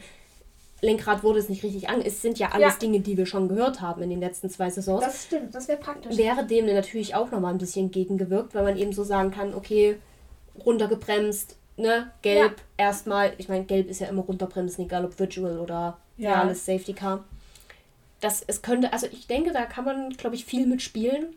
Ist die Frage dann natürlich, wie viel machen sie dann noch tatsächlich? Natürlich. Oder wird, wird es nur Entertainment-Gimmick für die Zuschauer? Oder Aber selbst das ich für die Road Safety. Ganz gut. Ja. Genau. Das dazu. Ich denke, wir haben jetzt alle Autos abgehakt und alle Teams. Äh, an dem Punkt, ich habe das nicht mit abgesprochen, das ist ein Thema, das mir gerade eben erst eingefallen ist. Wir haben es vorhin schon leicht angerissen. Wie wahrscheinlich hältst du es, dass ein Andretti, Porsche, Audi oder VW. Ich sage, das ist jetzt mal so die vier, die ja wirklich gerade am realistischsten sind. Ja, vor allem Audi mit dem Ausstieg aus der Formel E, mhm. ja, mit dem Gedankengang, wir wollen uns auf die Formel 1 konzentrieren. Ähm, wie realistisch hältst du das? Was siehst du da in Zukunft kommen? Also es wird ja für 20 26 spekuliert, wenn dann wirklich endgültig genau. die Motorenanpassungen kommen. Also zumindest bei den Herstellern. Also ja. das, was ich so von Andretti mitbekommen habe, wird er ja, ja am liebsten Andretti, sofort Andretti zum nächsten Test sein Auto dorthin stellen und losfahren. Die Frage ist, ähm, wie gut würde der... Also ich denke, dass Andretti da gut reinpasst, weil ich meine, selbst wenn er erstmal im hinteren Drittel des Feldes anfängt zu fahren, dann hat er ja. immer noch ein Haas, mit dem er sich bettelt. Also so, so, du hast schon irgendwo so naja gut, wenn Haas nicht, dann hast du, bist du immerhin besser als Haas. Das ja. ist, glaube ich, fürs erste Rennen, also für erste ein ganz gutes Fazit. Vielleicht auch, wenn Haas irgendwie verkauft wird oder doch eben sich kein Käufer findet und Gene Haas eben sagt, es bringt mir nichts, dieses Team, wir lösen es auf, könnte ich mir eben auch vorstellen, dass Andretti dann seine Chance sieht und da endgültig einsteigt. Ja. Ich sehe, also ihn kann ich mir auf jeden Fall gut vorstellen. Ich fände es auch irgendwie cool. Also auf jeden Fall. Ja die anderen Hersteller sehe ich tatsächlich so, wenn dann die Motoren 2026 sich wechseln. Ich sehe zum Beispiel diese Verhandlungen zwischen Porsche und Red Bull, sehe ich mhm. auf jeden Fall, dass man da gerade von Red Bull-Seiten aus wirklich vielleicht auch drauf. Ich meine, sie haben natürlich, wollten sie ihre eigene Entwicklungsabteilung für Motoren etc. pp. Ich weiß, vielleicht bin ich da altmodisch, aber ich denke mir, so einen etablierten Motorenhersteller irgendwo im Hintergrund zu haben, ist nicht schlecht. Man muss ja bei Red Bull sagen, sie haben ja gerne mal die experimentellen Motoren genommen, also gerade mit Honda, als mhm. es angefangen hat. Und es hat sich dann für sie immer ganz gut herausgestellt. Ja. Deswegen, ich, das sehe ich auf jeden Fall. Und ich denke, wenn Porsche mit reinkommt, dann kann ich mir auch gut vorstellen, dass da ein VW und ein, ja. und ein Audi mit einsteigt. Also gerade Audi könnte ja. ich mir gut vorstellen, dass da auch die Formel 1 kein Problem mit haben wird. Hm. Und ich finde eine größere Motoren äh, Hersteller-Varianz. Ja. Das ist ja auch das, was ich in der DTM, als ich angefangen habe zu gucken, 2020 waren es ja nur, eigentlich nur zwei Motorenhersteller. Es ist in der Saison so gewachsen. Und es ist, krass. genau, aber es ist super spannend, weil du ja. halt super verschiedene, verschiedene Motorenhersteller hast. Und das ist auch das, was ich in der Formel 1 halt ein bisschen schade finde. Du hast halt an sich die drei Motorenhersteller mhm. und da kloppen sich dann halt alle drum, dass sie einen Motor abbekommen und ja, ich, ich finde es halt schön, ja. wenn mehr Varianz ist, wenn da mehr, also Honda ist ja jetzt raus, deswegen drei Motorenhersteller. Obwohl Honda, lustigerweise, nachdem Red Bull ja so groß getönt hat, sie produzieren ihre Motoren selbst und so, werden die, Honda, äh, werden die Hondas ja immer, werden die Motoren ja immer noch von Honda produziert. Ja, ja es ist ja auch erstmal noch eingefroren. Ja. Also sie benutzen ja einen Richtig. ähnlichen Motor wie letztes Jahr erstmal. Richtig weil sie müssen ja auch erstmal ja. diese Entwicklung aufbauen, logischerweise. Aber ich denke mal, so eine größere Auswahl zu haben und eben mehr Köpfe, die vielleicht anders an jedes Motorenkonzept rangehen, ja. könnte halt tatsächlich sehr, sehr spannend werden, weil dann, du hast dann halt eben nicht drei Teams, die Ferrari fahren, drei Teams, die Mercedes mhm. fahren. Die Mercedes-Motor haben dann eventuell einen Vorteil, weil der Mercedes-Motor besonders gut entwickelt ist. Die Ferrari-Teams sind halt am Arsch, weil der Ferrari-Motor seit ja. zwei Jahren keine große Leistung bringt oder keine großen Entwicklungssprünge macht. Und irgendwo dazwischen fährt noch Renault rum. Ja. Und ja, ich glaube, es ist auch für die Teams cool, weil du dann öfter, glaube ich, bestimmt auch mal einen Wechsel hast. Also wenn mhm. du wirklich in, in ich meine, ich sag mal, wenn jetzt dieses Jahr, wo Ferrari eine Pleite hatte, wenn wir mal Haas angucken, gut, äh, Alfa Romeo ist ja wirklich eng mit Ferrari verbandelt, würde ich jetzt mal ausgemacht. Mhm. Aber wenn wir Haas angucken, zu wem hätten sie denn groß wechseln sollen? Richtig. Sie hätten Mercedes gehabt, aber Mercedes hatte schon drei Teams unter ihren Fittichen. Sie hätten zu Renault gehen können, die ja. aber auch, naja, so semi ansprechend waren. Oder sie fahren halt erstmal mit Ferrari weiter. Richtig. Und ich glaube, den Teams, die eben nicht von einem Werk kommen, also die eben nicht Mercedes heißen mhm. oder Alpine heißen, irgendwie mehr die Möglichkeit zu geben, ja. sich da so ein bisschen rauszusuchen, was für sie vielleicht am besten passt, ja. könnte auch viele spannende Autokombinationen zustande bringen. Richtig. Ich glaube, ich glaube, das kann uns nur, äh, also wir können nur davon profitieren Richtig. und ich glaube auch die Teams können nur davon profitieren ja. und ich hoffe deswegen sehr, dass da diese, also es wird ja immer noch diskutiert und immer noch hier und da, ich hoffe tatsächlich sehr, dass es durchkommt. Mhm. Und selbst wenn nur zwei von drei Hersteller reinkommen, wäre es, glaube ja. ich, schon eine krasse Bereicherung. Und ich meine, gerade, ich meine, mit Porsche, VW und Audi hast du halt auch Namen, ja. die auch in dem Motorsport verankert Richtig. sind. Also ich muss sagen, dass Andretti kommt, ist so ein offenes Geheimnis. Da bin ja. ich mir sicher. Ich meine, die haben letztes Jahr schon mit Alfa Romeo verhandelt und dieser Deal ist ja nicht zustande gekommen, weil halt Andretti ein eigenes Team haben möchte. Mhm. Deswegen sehe ich das eigentlich schon für gesetzt und ich sehe es eigentlich auch schon gesetzt, dass die vor 2026 kommen. Weil nee, das könnte ich mir auch schon ab nächster Saison ja, orakeln. Ja gut, nächste Saison mal gucken. Also kommt drauf, aus, was, drauf an, was Haas macht. Richtig, was Haas macht. Und zum anderen, glaube ich, wenn die wirklich ein eigenes Team aufbauen, brauchst du ja trotzdem Zeit, um das Auto zu entwickeln. Ja. Und wenn die quasi wirklich sagen, von Grund auf, wir entwickeln was komplett Du weißt aber nicht, was sie vielleicht gerade auch schon hinten schrauben und Ja, gucken. natürlich, natürlich. Die Frage haben sie auch dann, schon angefangen und wir wissen alle noch Mit nichts. welchem Motor sie fahren, weil eigentlich mhm. müssten sie den Renault-Motor nehmen, mhm. wenn sie keinen Hersteller finden, mit dem sie sich verbandeln. Ähm, genau, das ist, glaube ich, gesetzt, dass die kommen. Bei den anderen Herstellern also ja, Porsche. Bin ich gespannt, ob sie quasi nur als Motorenhersteller für Red Bull und weitere Teams kommen, wie Honda das war, mhm. oder ob sie wirklich sagen, wir möchten noch ein eigenes Team. Wir möchten nicht nur als, ähm, wir möchten quasi auch selber davon profitieren, dass wir da sind, sage ich mal in dem Sinne. Und bei den anderen beiden finde ich es spannend, ob man sagt, sie kommen als Motorenhersteller, als Konstrukteur oder wie in Alfa Romeo, dass sie sagen, sie kommen nur als Namenssponsor für ein Team. Hm. Ich könnte mir aber zum Beispiel bei Audi auch vorstellen, dass sie gerne ein ganz eigenes Team Richtig. haben möchten, weil Audi hab, eigentlich ja. überall ein ganz eigenes Team hat. Ja.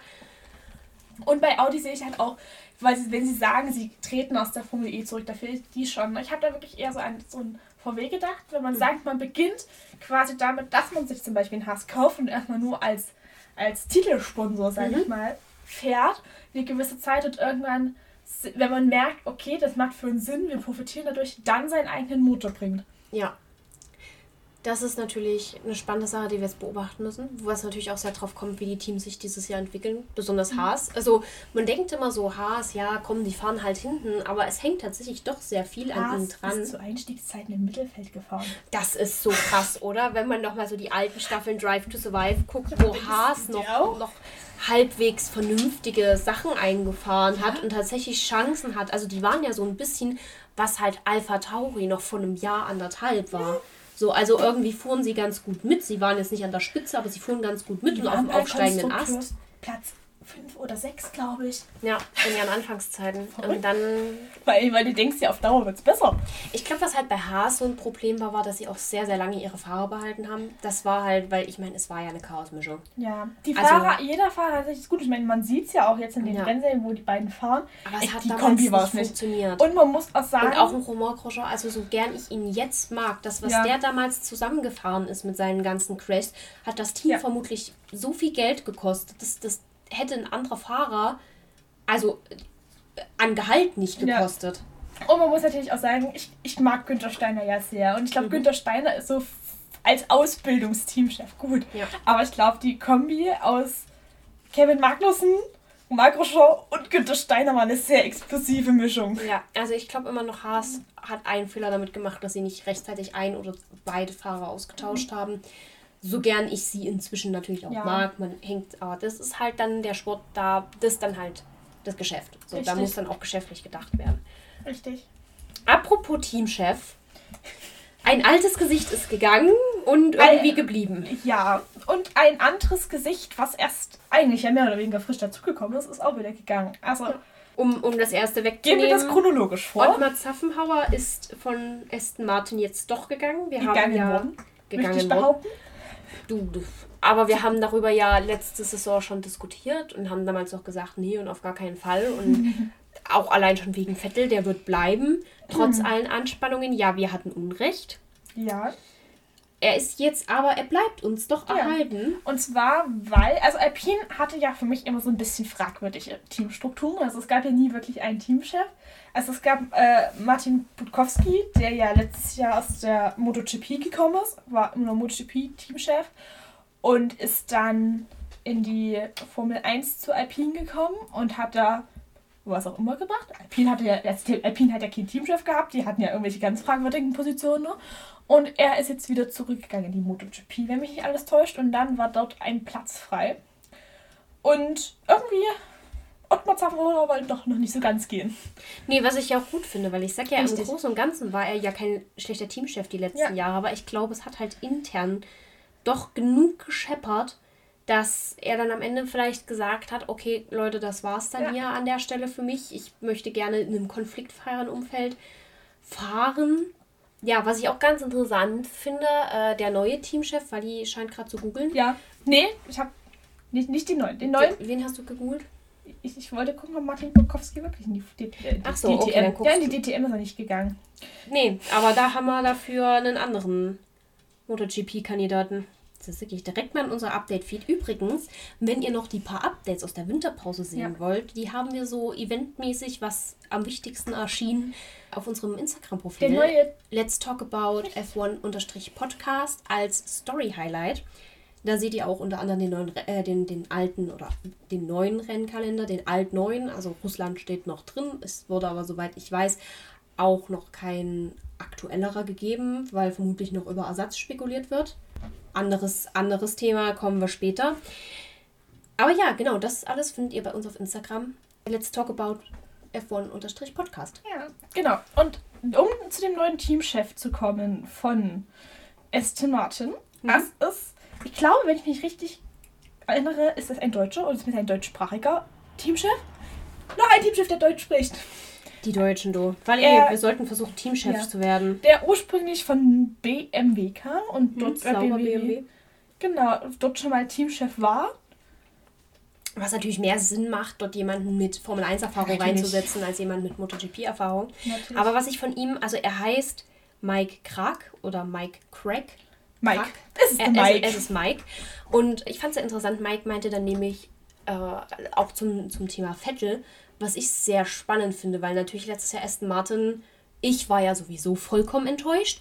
Sebastian Vettel wird auch nicht begeistert gewesen sein. Es war alles sehr mittelmäßig und er meinte eben auch, dass er glaubt, Sebastian Vettel wird bei ihnen weiterfahren, wenn sie ihm jetzt so langsam ein kompetitives Auto zusammenschustern.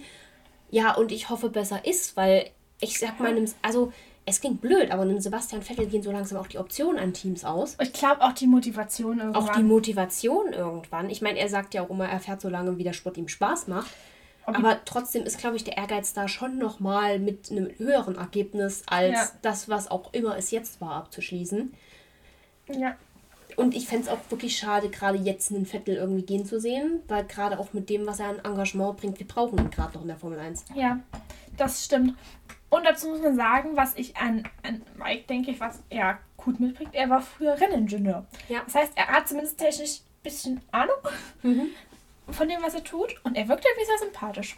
Der Ja. hat bei mir sowieso die Interviews, die ich von ihm gehört habe, da habe ich. Ich mochte ihn. Er hat was sehr Sympathisches. Du hast ein gutes Gefühl bei Ich ihm habe ein bekommen. gutes Gefühl. Wir werden sehen, was Aston Martin. Ich, ich hoffe ja wirklich, sie fangen sich dieses Jahr. Wie gesagt, es war ja meine Enttäuschung 2021 gewesen. Ich hatte mir ja so viel von diesem Team erhofft und hatte nichts bekommen. Hm? Das war ja das, wo ich noch groß proklamiert habe, dass sie total erfolgreich werden in der 21er Saison. Ja. Nach den Racing Point Erfolgen. Wir werden es sehen. Wir haben jetzt, glaube ich, bis auf vier Teams in jedem Team einen deutschsprachigen Teamchef. Das ist gut möglich. Wie gesagt, Alpine habe ich keine Ahnung, deren Strukturen verstehe ich nicht. Die haben Position, also die haben Namen für Positionen, wo ich mir schon unter der Position keine Idee habe, was sie tun. Naja, mal gucken. So, dann haben wir Ottmar geht und weil wir bei Sebastian Vettel und soziales Engagement waren, ich möchte mal wieder das politische Thema aufmachen. ihr, also ihr wisst, ich bin sowieso nicht der Ansicht, dass Sport unpolitisch ist, allein weil wir in Ländern wie Saudi-Arabien etc. fügen sie hier gefühlt die Hälfte des Rennkalenders an. Fahren. Die Formel 1 hat jetzt, hatte jetzt vor den Rennen immer noch mal für die Fahrer eben als verpflichtenden Programmpunkt das sogenannte Kneeling. Das hatte Lewis Hamilton, beziehungsweise es kommt ja aus Amerika, aus dem Footballsport, wo ein schwarzer Footballer sich zur Hymne hingekniet hat. Und das hat eben die Black Lives Matter Bewegung übernommen und ist auch sehr zum Symbol für Black Lives Matter ge geworden. Ich würde es als Art, na gut, schweigen nur dieses über, aber es Ja, ist es ist sowas halt Kneeling. Art. Ja, genau. Es war halt einfach ein Statement. Und viele Fahrer haben es mitgemacht, einige auch nicht. Ne? Dahingestellt, auf jeden Fall war es ein fester Programmpunkt vor den Rennen. Und da komme ich auch zu dem Punkt, was ich jetzt mit Mercedes hatte, weswegen ich mich ein bisschen mit den komplett silbernen Autos wieder gestört habe, auch mhm. wenn ich sie sehr schön finde. Ich habe das Gefühl, wie gesagt, es wurde dieses Jahr irgendwie nonverbal beschlossen, diese ganzen Sachen führen wir jetzt wieder ab, das Thema ist durch. Mhm. So. Und Sebastian Vettel hat es auch ausgedrückt, wie schade er das findet und dass er hofft, dass eben die Fahrer andere Chancen kriegen, ihre Meinung kundzutun, weil ja. er hat im, im Prinzip während der Rennwochenenden haben Fahrer wenig Chance, tatsächlich selber irgendwie ihre politischen Statements zu äußern. Ja. Also gerade was T-Shirts tragen angeht, da hat er ja Lewis Hamilton mal fast eine Strafe kassiert, weil er auf dem Podium ein Black Lives Matter T-Shirt anhatte. Und das natürlich nicht ging, weil man ja die Sponsoren sehen muss. Ja. Und ich finde es halt sehr schwierig, irgendwie jetzt so komplett diese ganzen Sachen abzuschaffen. Also ich, ich hätte gesagt, okay, man macht es obligatorisch, dass die Fahrer, die daran teilnehmen möchten, können daran teilnehmen. Ich meine, nicht daran teilzunehmen ist auch irgendwie ein Statement, kann sich da jetzt jeder ja. denken, was er möchte. Vielleicht hat der Fahrer aber halt auch einfach zu tun in der Zeit. Ich denke mir halt nur so eine Minute oder zwei, sich einfach dafür Zeit zu nehmen, den Fahrern eine Möglichkeit zu bieten, eine Bühne zu haben. Und wenn es nur in den Live-Rennen ist. Mhm. Aber ich meine, wenn wir in Saudi-Arabien fahren, ist es wichtig, dort irgendwo auch vor Publikum irgendwie ein Statement zu setzen, weil ja. am Ende des Tages eine Bevölkerung ist halt immer sehr viel mächtiger als eine Regierung. Ja. So. Und eine Regierung funktioniert nur, solange eine Bevölkerung es mit sich machen lässt oder gut genug unterdrückt wird. Ja. Und ich, ich, ich hoffe, es wird irgendwie ein Ersatz geboten, weil ich sonst im Rahmen, gerade für Fahrer wie Sebastian Vettel, die nicht so viel auf Social Media oder gar nichts auf Social Media zu tun haben, was auch okay ist, ja. Dass man für die eben irgendwie einen Ausgleich schafft, dass die eben Möglichkeiten kriegen, ja. ihre, ihre ihr Statement zu setzen. Und ich denke mir halt eigentlich zwei Minuten vor einem Rennen oder vor irgendeiner Parade oder irgendwas, einfach diese zwei Minuten Kneeling ja. dort einzubauen oder eine Minute Kneeling einzubauen, kann jetzt nicht so viel Zeit verschwenden, wenn ich Richtig. überlege, wie viele zum Teil sinnlose Interviews mit den Fahrern ja. nach dem Rennen geführt werden. Also ich muss auch sagen, für mich, ich, ich habe das Gefühl, es nicht zu machen, ist ein größeres Zeichen, als zu sagen, man macht's. Ja, genau.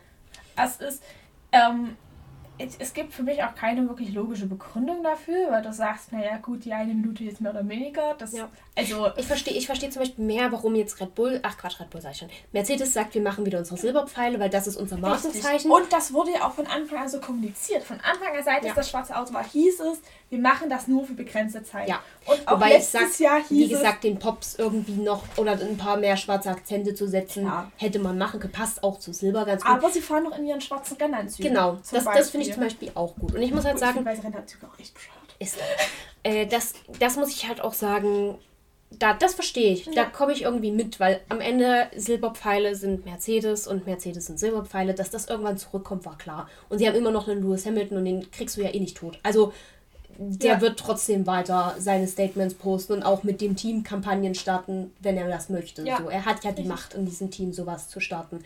Wie du ja an den Black Lives Matter Liefers gesehen hast. Ja. Aber wie gesagt, ich finde, dieses Kneeling abzuschaffen ist ein Zeichen in eine ganz schlechte Richtung. Und ich hoffe zum Beispiel eben auch mit diesem sich aktiv machen, dieses politisch aussprechen gegen Russland, dass vielleicht auch bei der FEA so ein bisschen vielleicht dieses festgefahren, der Sport ist nicht politisch, ein bisschen aufgebrochen wird und wir doch über ein paar Rennen nicht denken, sie mhm. abzuschaffen. Das wäre vermutlich zu euphoristisch, weil sie bringen zu viel Geld. Aber zumindest, dass offener Kritik gezeigt ja, wird an klar. politischen Situationen. Ja, also ich muss auch sagen, ich, ich fand den Punkt wie man auch mit Russland umgegangen ist, FAE seitens schwierig, weil man hat ja nicht gesagt, man sagt das Rennen ab. Mhm. Also mittlerweile ist es abgesagt, weil es von der Dachorganisation abgesagt mhm. worden ist. Aber das Statement der FAA war ja, unter den momentanen Umständen können wir dort nicht fahren. Ja. Ich denke, logisch, weil ihr dürft nicht mehr einreisen in das Land. Andere Sache. also das ist, ihr könntet da jetzt nicht mal fahren. Aber es war für mich jetzt halt auch kein klares Distanzieren davon. Ja. Und ähm, das Gefühl habe ich immer. Man versucht mit dem, was man tut, ist den, den Ländern bzw. den Regierungen der Länder ja zum Großteil recht zu machen. Das ja. finde ich schwierig, weil er sagt, das ist nicht eure Aufgabe. Ja. Nee. Und zum anderen finde ich, also ich finde es auch sogar zeitweise richtig, in so Ländern wie Saudi-Arabien zu fahren, weil man dadurch auf Umstände aufmachen. Ja, wenn, wenn, man zulässt, dass offen Kritik geübt wird. Richtig, es ist so, dass man sagt, man würde über diese Länder nicht so. Es ist auch bei Katar mhm. Fußball-WM. Finde ich schwierig. Ich kann nicht sagen, ich schaue das nicht an, weil ich schaue auch eine Formel 1 Zug ja. an und ich schaue eine MotoGP an, die seit Jahren in Katar fährt. Es ist ja. ein bisschen doppelmoralisch, wenn ich das jetzt sage. Und klar, es ist schrecklich, wie viele Menschen da bei so Stadienbau ums Leben kommen.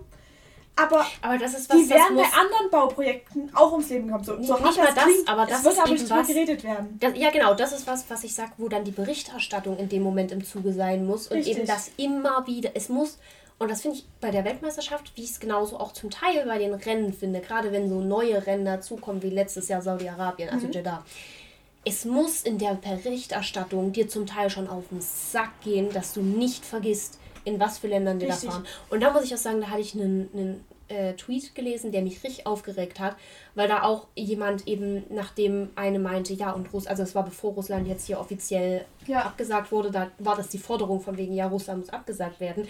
Und da hat dann jemand, also ein anderer Twitter-User drunter geschrieben, logische Konsequenz wäre ja dann auch, dass wir auch über die anderen problematischen Rennen reden. Natürlich. Und da meinte sie so, also meinte die Userin damals, ja, aber das ist ja was ganz anderes und das ist ja schon seit, ja, das ist ja jetzt nicht gerade ein aktueller Krieg, wo ich sage, wir dürfen nicht anfangen. Das, was, was das Russland abgesagt wurde, ist richtig und wichtig.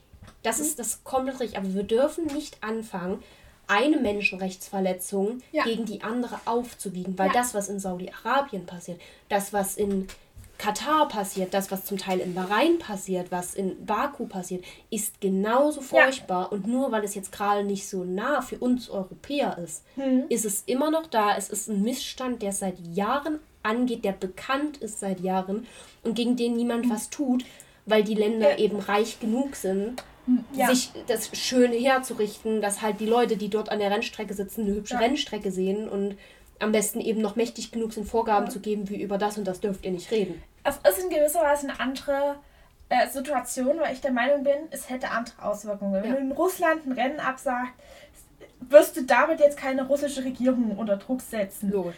Aber das ist, eine das ist ein Land, das ist eine Situation, die allen weltweit gerade bewusst ist. Da ist nichts, wo du darauf aufmerksam machen musst, weil es ist jeder gerade darauf aufmerksam gemacht. Und aber in gewisser Weise setzt du doch bei, bei der Bevölkerung einen gewissen Frust, sich gegen eine Regierung aufzunehmen. Generell, du, sitzt halt auch, du setzt halt auch weltweit ein klares Statement. Ja, richtig. Das letzte Statement, das, was dort läuft, finden wir richtig. nicht gut. Und ich finde dieses, dieses chronische, wir halten Sport, äh, Politik aus dem Sport raus, verschleiert eben, ja. also das ist ein Problem, das halt seit Jahren ist, das ist jetzt halt einfach nur, ne, das ja. kommt einfach nochmal auf. Es ist seit Jahren so, dass niemand ein Statement dazu setzt. Ja, es gab bei ein oder zwei Ländern mal die Aufforderung, dass man auch ruhig Kritik üben dürfe, ja. auch als Fahrer. Aber dann kommen die meisten Fahrer und sagen ja, ja, für mich ist das ja nur mein Job, mein, ja. mein Sport und da muss, also ich bin, ich habe ich hab mich da jetzt politisch nicht informiert, das betrifft mich ja, ja auch nicht, wo ich mir so denke, doch, du hast im Endeffekt irgendwo eine Verantwortung, dich mit den Zuständen auseinanderzusetzen. Genauso Klar. wie für mich eine deutsche Nationalelf die Verantwortung hat, sich bewusst zu sein, in was für Stadien ja. sie da spielen und Klar. unter welchen Umständen diese Stadien gebaut ja. werden. Ich finde ja. eben dieses, ich finde, in unserer Welt, wie sie momentan ist, kannst du halt einfach Politik und Sport nicht trennen, wenn mhm. du in solchen Ländern, die politisch schwierig sind, eben fährst. Um auf meinen Ausgangspunkt hinauszukommen, ja. es ist, wenn du in Russland ein Rennen absagst, hat das eine andere Wirkung, als ja. wenn du das in Saudi-Arabien. Wenn du in Russland ein Rennen absagst, hast du zumindest noch eine gewisse Chance, dass sich eine Bevölkerung darüber das nicht gut finde. Danke. Gleich Sprachfehler. Ja, sich und sich vielleicht gegen eine Regierung aufwendet. Ob das passiert oder nicht, dahingestellt. Aber wenn du in Saudi-Arabien oder Katar ein Rennen absagst, wird das nichts ändern. Ja. Weil dann wird halt wieder das Geschehene oder das, was in den Ländern passiert, einfach wieder totgeschwiegen. Ja. Und das ist für mich ein Punkt, wo ich sage, da hat die Formel 1 da drin auch eine gewisse Verantwortung. Und ich bin der Meinung, in gewisser Weise Klar kann das immer noch mehr sein, aber wir diskutieren jedes Jahr wieder, wenn wir in den Ländern fahren, sollte man dort fahren oder nicht. Und allein der Fakt, dass wir jedes Jahr wieder darüber diskutieren, ja. heißt ja, dass wir jedes Jahr mal wieder über die Umstände uns bewusst werden. Aber ich finde gerade auch, wenn wir dann in diesen Ländern fahren, ist eben so solche, solche Aktionen wie das Kneeling eben wichtig. Ja. Und dann kannst du nicht einfach sagen, gut, okay, ich meine, es kam ja es kam ja durch das Black Lives Matter Movement auf, aber es ist nichts, was du wieder abschaffen solltest. Ja. Und ich meine, wie gesagt, wenn, wenn die Fahrer sich entscheiden, nicht zu knien oder gar nicht aufzutauchen, ist es dann ihre Entscheidung, dann setzen sie ihr eigenes Statement damit, dann setzen sie vielleicht das Statement, mir ist scheißegal, was mit diesen Menschen in diesem Land hier passiert. Ja. So, das kann jeder machen, dann kann sich jeder darüber eine Meinung bilden. Ist auch in Ordnung, wenn ein Fahrer meint, er muss sich politisch nicht informieren, auch wenn ich es persönlich nicht richtig finde. Ja. Am Ende muss jeder selber wissen, wie er am Ende seines Lebens glücklich wird.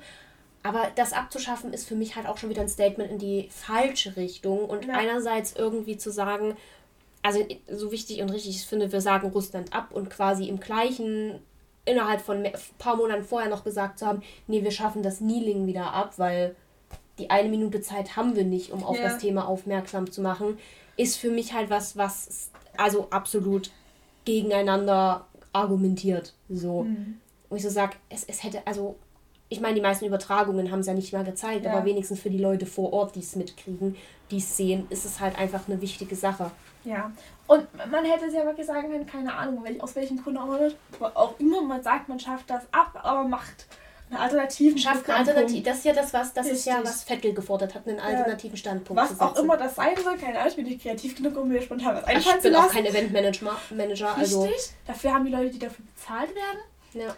Äh, oder ob man halt sagt, okay, das Kneeling geht nicht mehr, aber ihr dürft eure T-Shirts oder was auch immer zu Fahrerparaden und auf dem Podium anlassen. Ja. Was auch immer. Ähm, das wäre was, wo ich sage, okay, wenn man die eine Minute Zeit nicht hat an dem Punkt oder man sagt, man schiebt das Kneeling auf irgendeinen Tag, wo scheißegal ist, nach dem Qualifying, whatever. Gut, aber dann geht es auch wieder unter. Also das, der ja. Punkt war ja, es war ja nicht effektiv, aber es hat ja Aufsehen erregt, weil es ja. eben vor dem Rennen war. Das fände ich jetzt auch, auch ein schlechtes Statement zu sagen, wir schieben das auf irgendeinen Tag, ne, wo wir ja. sowieso, wo es dann untergeht.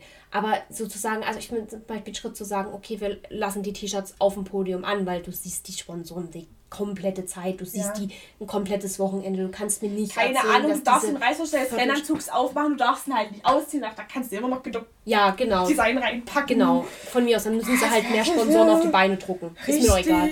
Aber ich meine, ich meine, es sind ja gute Botschaften. Also ja. könntest du als Sponsor einfach sagen, druckt mich irgendwo mit da ja. drauf und dann Richtig. wird das das Podium-T-Shirt. Und zumal man ja auch sagen muss, wenn, wäre ja auch ein Punkt, wo man sagt, das müssten die Teams ja ihren Fahrern verbieten. Ja. Der FAA kann es ja scheißegal sein, ob man den Richtig. Sponsor von Ferrari da sieht oder nicht. Richtig. Und es ist halt einfach was, wo ich mir so denke, diese eine Minute Programmpunkt hättet ihr gehabt. Ja. Es hätte niemanden was weggenommen. Ja. Und ich weiß nicht, man hätte wenigstens so als FIA, als Formel 1 so das Mindeste getan, ja. was man tut. Ich meine, sie haben hier ihren We Race as One Hashtag. Ne? Aber es ist halt, wenn die, wenn die Formel 1 oder wenn die, wenn die FIA halt Statements macht, es ist halt immer, es fühlt sich immer so halbgar an. Mhm. Und ich finde, entweder, also nicht entweder ganz oder gar nicht, aber mit ein bisschen mehr Durchschlagskraft. Ja, das stimmt. Dann möchte ich noch ein letztes Thema aufmachen, bevor wir uns auch verabschieden. Ali, es soll noch mehr Rennen nächstes Jahr werden. Wir sind insgesamt jetzt bei zwei bis diskutabel. Es wird über ein drittes Amerika-Rennen diskutiert. Wir können das gerne so machen. Wir fahren Samstag äh, in Indianapolis und Sonntag in Miami. Das können wir gerne machen. Ja. Und dann noch irgendwie nächste Woche in der nächsten Woche in Las Vegas und dann fahren wir nach Mexiko. Sonntag. Richtig. Damit habe ich gar kein Problem. Ich finde es find so skurril. Wofür brauchst du drei Rennen in Amerika? Vor allem, ich finde jetzt Indianapolis ist so okay, aber wenn sich Miami als die bessere Strecke entpuppen sollte. Also, ich verstehe, dass man sagen möchte, sich auf den amerikanischen Fahrermarkt ausweiten. Ich finde, ja. zwei Rennen, damit kann ich leben. Das hat eine Berechtigung. Ja. Ich sage, wir brauchen keine drei Italienrennen, so liebe ich Italien auch habe. Haben Und wir ja Strecken, auch nicht mehr Richtig. Es war ja sag, nur die Corona, die Corona-Zeit, wo wir Ersatzrennen Und ich sage, es hat für mich eine gewisse Berechtigung. Ja. Der amerikanische ähm, Zuschauermarkt wächst immer weiter und da finde ich es auch okay, dass man sagt, man macht nur zwei Rennen. Ja, was ich dann wieder schwierig finde, es kam ja dann wieder von wegen, ja, Deutschland würden sie ja so gerne, aber das Interesse ist nicht da, wo ich sage, einerseits ja, Entschuldigung, wenn es halt nur hm. Sky mhm. überträgt, wie willst du da Leute ran? Ich glaube, das war mit den Interessen der Rennstrecken gemeint, wo ich sage, wenn die aber schon die Stadtgehälter sind, warum soll sie denn Interesse das, das, das ist der nächste Punkt. Da wollte ich gleich drauf, drauf kommen. Du hast einerseits, dass du halt kein oder wenig neue Leute rankriegst, weil die Leute sich halt doof und dämlich bezahlen mhm. müssten. Also wir teilen uns ja rein in Sky, ja. also ist es ja noch ein normaler Preis. Offiziell. Aber es gibt, darfst du, es gibt zwei Geräte, das ist so angedacht. Aber es gibt am Ende des Tages Leute, die sich vielleicht niemanden haben, mit dem sie sich da irgendwie reinteilen können. Ja. Die bezahlen dann 30 Euro im Monat, um diese drei Rennen Formel 1 zu ja. gucken. So, und, und, du kriegst, du kriegst ja noch so viel Kacke dazu, die du nicht brauchst. Aber ich muss sagen, ich sehe keine Chance, dass sich das in Zukunft ändert, weil nee. vor kurzem kam das Statement der FOM, also die FOM ist quasi die, die die äh, Übertragungsrechte an der äh, Formel 1 hat mhm. und quasi auch die Rechte in den Ländern verteilt, wer da was übertragen darf und wie und wo. Und die haben gemeint, ähm, sie haben keine Einbußen damit gemacht, dass es nicht mehr im Free TV läuft. Ja, noch nicht. Und ich sag, mit diesem Statement werden wir es auch in Zukunft nicht anders haben. Ja, genau. Und solange sich halt nichts daran ändert, dass die Strecken sich doof und dämlich bezahlen müssen, um ein Rennen bei sich hosten zu dürfen, auch ein Prinzip, ja. was ich nie verstehe, aber es ist in Ordnung, werden wir auch, also wenn du mal überlegst, es werden wirklich tatsächlich immer weniger Rennen in Europa. Wir müssen jetzt, also Russland ist gekündigt, das heißt Russland ist raus. Das ist, auch wenn es richtig ist, wieder ein Rennen in Europa, das fehlt. Deutschland ist vermutlich relativ dauerhaft raus. Ja. Dann haben wir natürlich in Österreich halt Glück, dass dort der Red Bull Ring ist. Ja. Dass Red Bull dort eben seine Strecke hat. Aber du musst ja überlegen, eins der größten und erfolgreichsten Teams hat nicht mal ein Heimrennen. Ja. Eine der größten und erfolgreichsten Fahrer hat nicht mal ein Heimrennen. Ja. Also du greifst dir an den Kopf, das würde dir normalerweise nie einfallen. Also ich muss sagen, ich bin da immer ein bisschen zwiegespalten. Klar, ich, ich bin ein großer Fan von diesen ganzen traditionellen Rennstrecken. Ja. Und auch, dass wir viel in Europa fahren, weil es meistens gute Strecken sind. Andererseits sehe ich auch, dass man sagt, das Publikum wächst immer weiter. Du hast viel mehr Fans in den amerikanischen Ländern. Was ich sehr schade finde, dass auch die Strecken im asiatischen Raum abgenommen haben. Wo mhm. ich sage, dort wächst die Zuschauerschaft auch immer mehr. Wo ich sage, klar, ich, ich sehe den Punkt, dass du sagst, du musst dort deine Rennen fahren, wo du viele Zuschauer ja. hast. Und dass das halt sich auch schwerpunktmäßig verlagert über die Jahre, ist für mich auch logisch und nachvollziehbar, dass man dann halt sagt, man geht in andere Länder. Aber wo ich sage, warum müssen wir denn in Belgien, Frankreich und Niederlande fahren? Ja. Also da fahren wir quasi dreimal auf demselben Fleck der Erde. Ja. Da können wir Frankreich zwischendrin noch weglassen. Wollte gerade sagen. Dann, also es müsste halt ausgewogener sein. Richtig. Dass man richtig. eben sagt, wir, wir konzentrieren uns nicht immer nur auf einen Kontinent, so übertrieben, sondern wir machen es irgendwo ausgewogen. Für mir wird es vollkommen reichen, keine Ahnung. Drei Rennen in äh, ja gut, vier Rennen. Ich will Kanada wieder haben. Vier Rennen in äh, Amerika. Mhm. Wir fahren in Mexiko, meinetwegen zweimal USA, weil da kommen auch die restlichen Länder ganz gut hin und Kanada. Mhm. Wir sagen, wir gucken, dass wir vier Rennen irgendwo im asiatischen Raum haben. Mhm. Und dann fahren wir meinetwegen noch sechs, sieben Rennen irgendwo in Europa. Mhm. Und dann sind wir so maximal bei 15 Rennen, dann wäre ich glücklich. Ja, genau. So, ich meine, von mir aus, also es ist ja auch, es ist ja auch nicht jede Strecke ein Diamant, die dazu kommt. Ja. Ne? Also wenn wir jetzt an Jeddah gucken, gut, es war halt dieses Jahr chaotisch. Ich finde, deswegen konnten wir die Strecke schlecht einschätzen.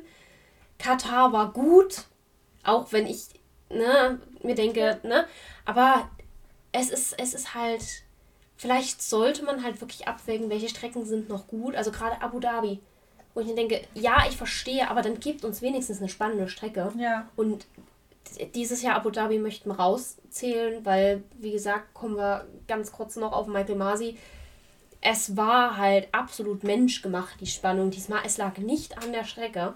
Hättest du die vordere zweite weggedacht, wäre es wie jedes Jahr gewesen. Generell wäre die letzte Runde nicht gewesen, wäre dieses Rennen absolut lahmarschig gewesen ja. und jeder hätte da gesessen, toll. Huh, Lewis Hamilton ist am Start losgefahren und äh, ist über die Ziellinie. So, und alles dazwischen habe ich irgendwie vergessen. Ja, und das ist halt auch das, ich bin auch mal gespannt, was sie dann als Ersatz für Russland. Also für mich kommt zwei Sachen. Also ich würde gerne Deutsche dran, aber das ist unrealistisch. Mhm. Es geht hier nicht nach dem, was wir wollen, leider. Mhm. Für mich ist gerade momentan die Türkei ein ganz heißer Kandidat. Ja.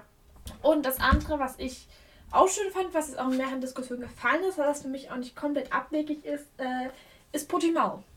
Ja. Fände ich auch gut. Wobei ich es persönlich jetzt auch nicht furchtbar fände, wenn wir einfach sagen, wir machen die Woche frei. Ja, auch. Ja, also. Aber an den Gedanken habe ich mich gar nicht erst angefreundet. Oder wir ziehen Singapur eine Woche vor und machen dann halt zwischen, weißt du, davor ist ja, davor ist ja Italien. Also ja. gut, dann würde halt sowas wie Portimao Sinn machen, weil das ist jetzt ja. wegstreckentechnisch nicht Türkei ganz so weit weg. Türkei würde auch Sinn machen. Türkei würde auch Sinn machen. Aber dass man eben sagt, man zieht halt einfach Singapur eine Woche vor und dann mhm. haben wir halt auch mal wieder eine Woche Pause dazwischen. Weil ich finde immer dieses, dieses mehr und mehr und mehr, es ist halt, also wann, wann willst du auch die Zeit noch haben? Ich meine, wir wollen auch noch andere Rennklassen gucken. Ja. Wir wollen das Sky-Abo ja auch Heute ist die MotoGP wieder gestartet, wollte ich noch erwähnt haben.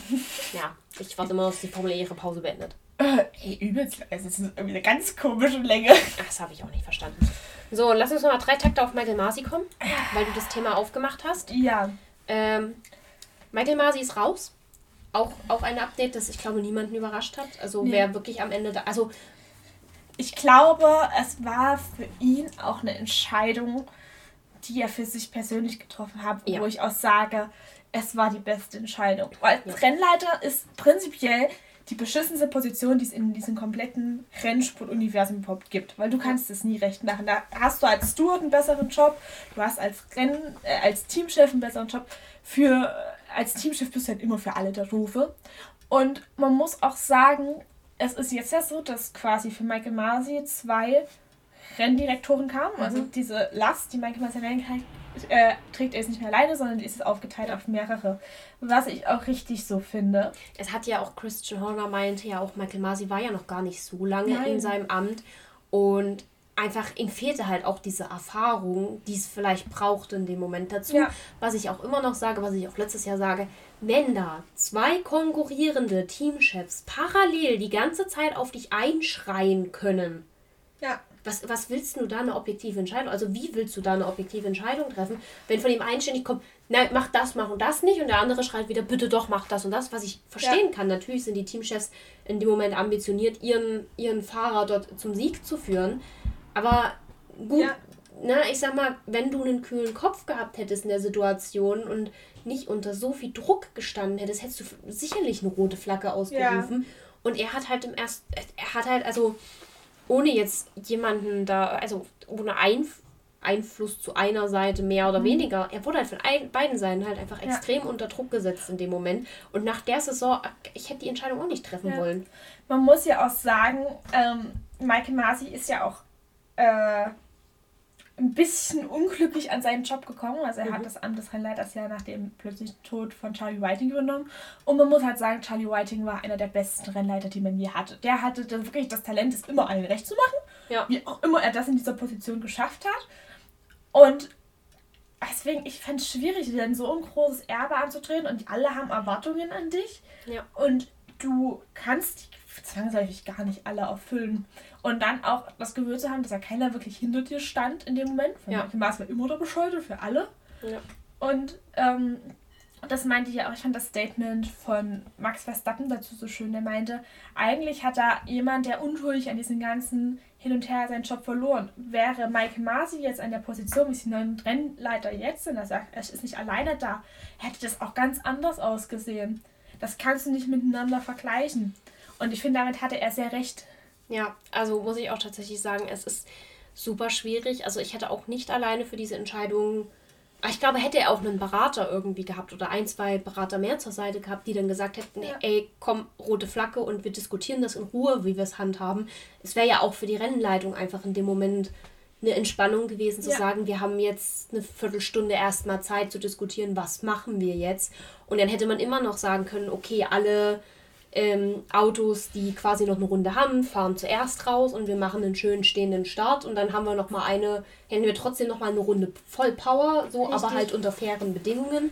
Ja. Am Ende des Tages von mir aus jeder darf noch mal Reifen wechseln, wie er es denn gerne hätte oder möchte. Meinetwegen verlängern das Rennen auch nochmal für zwei Runden Ja, oder so. oder so. Aber es wäre halt, es wäre halt mit mehr Leuten, die auch noch mal einen anderen Blick drauf haben, komplett anders gelaufen und er wäre, also er wäre nicht zu so diesem Sündenbock geworden, der er jetzt wurde und der ja auch zum Teil ja schon die ganze Saison war, Ja. weil diese ganze Saison war unfassbar aufgeladen. Spätestens ab Silverstone war es zum Teil auch unfassbar toxisch von allen Fansseiten.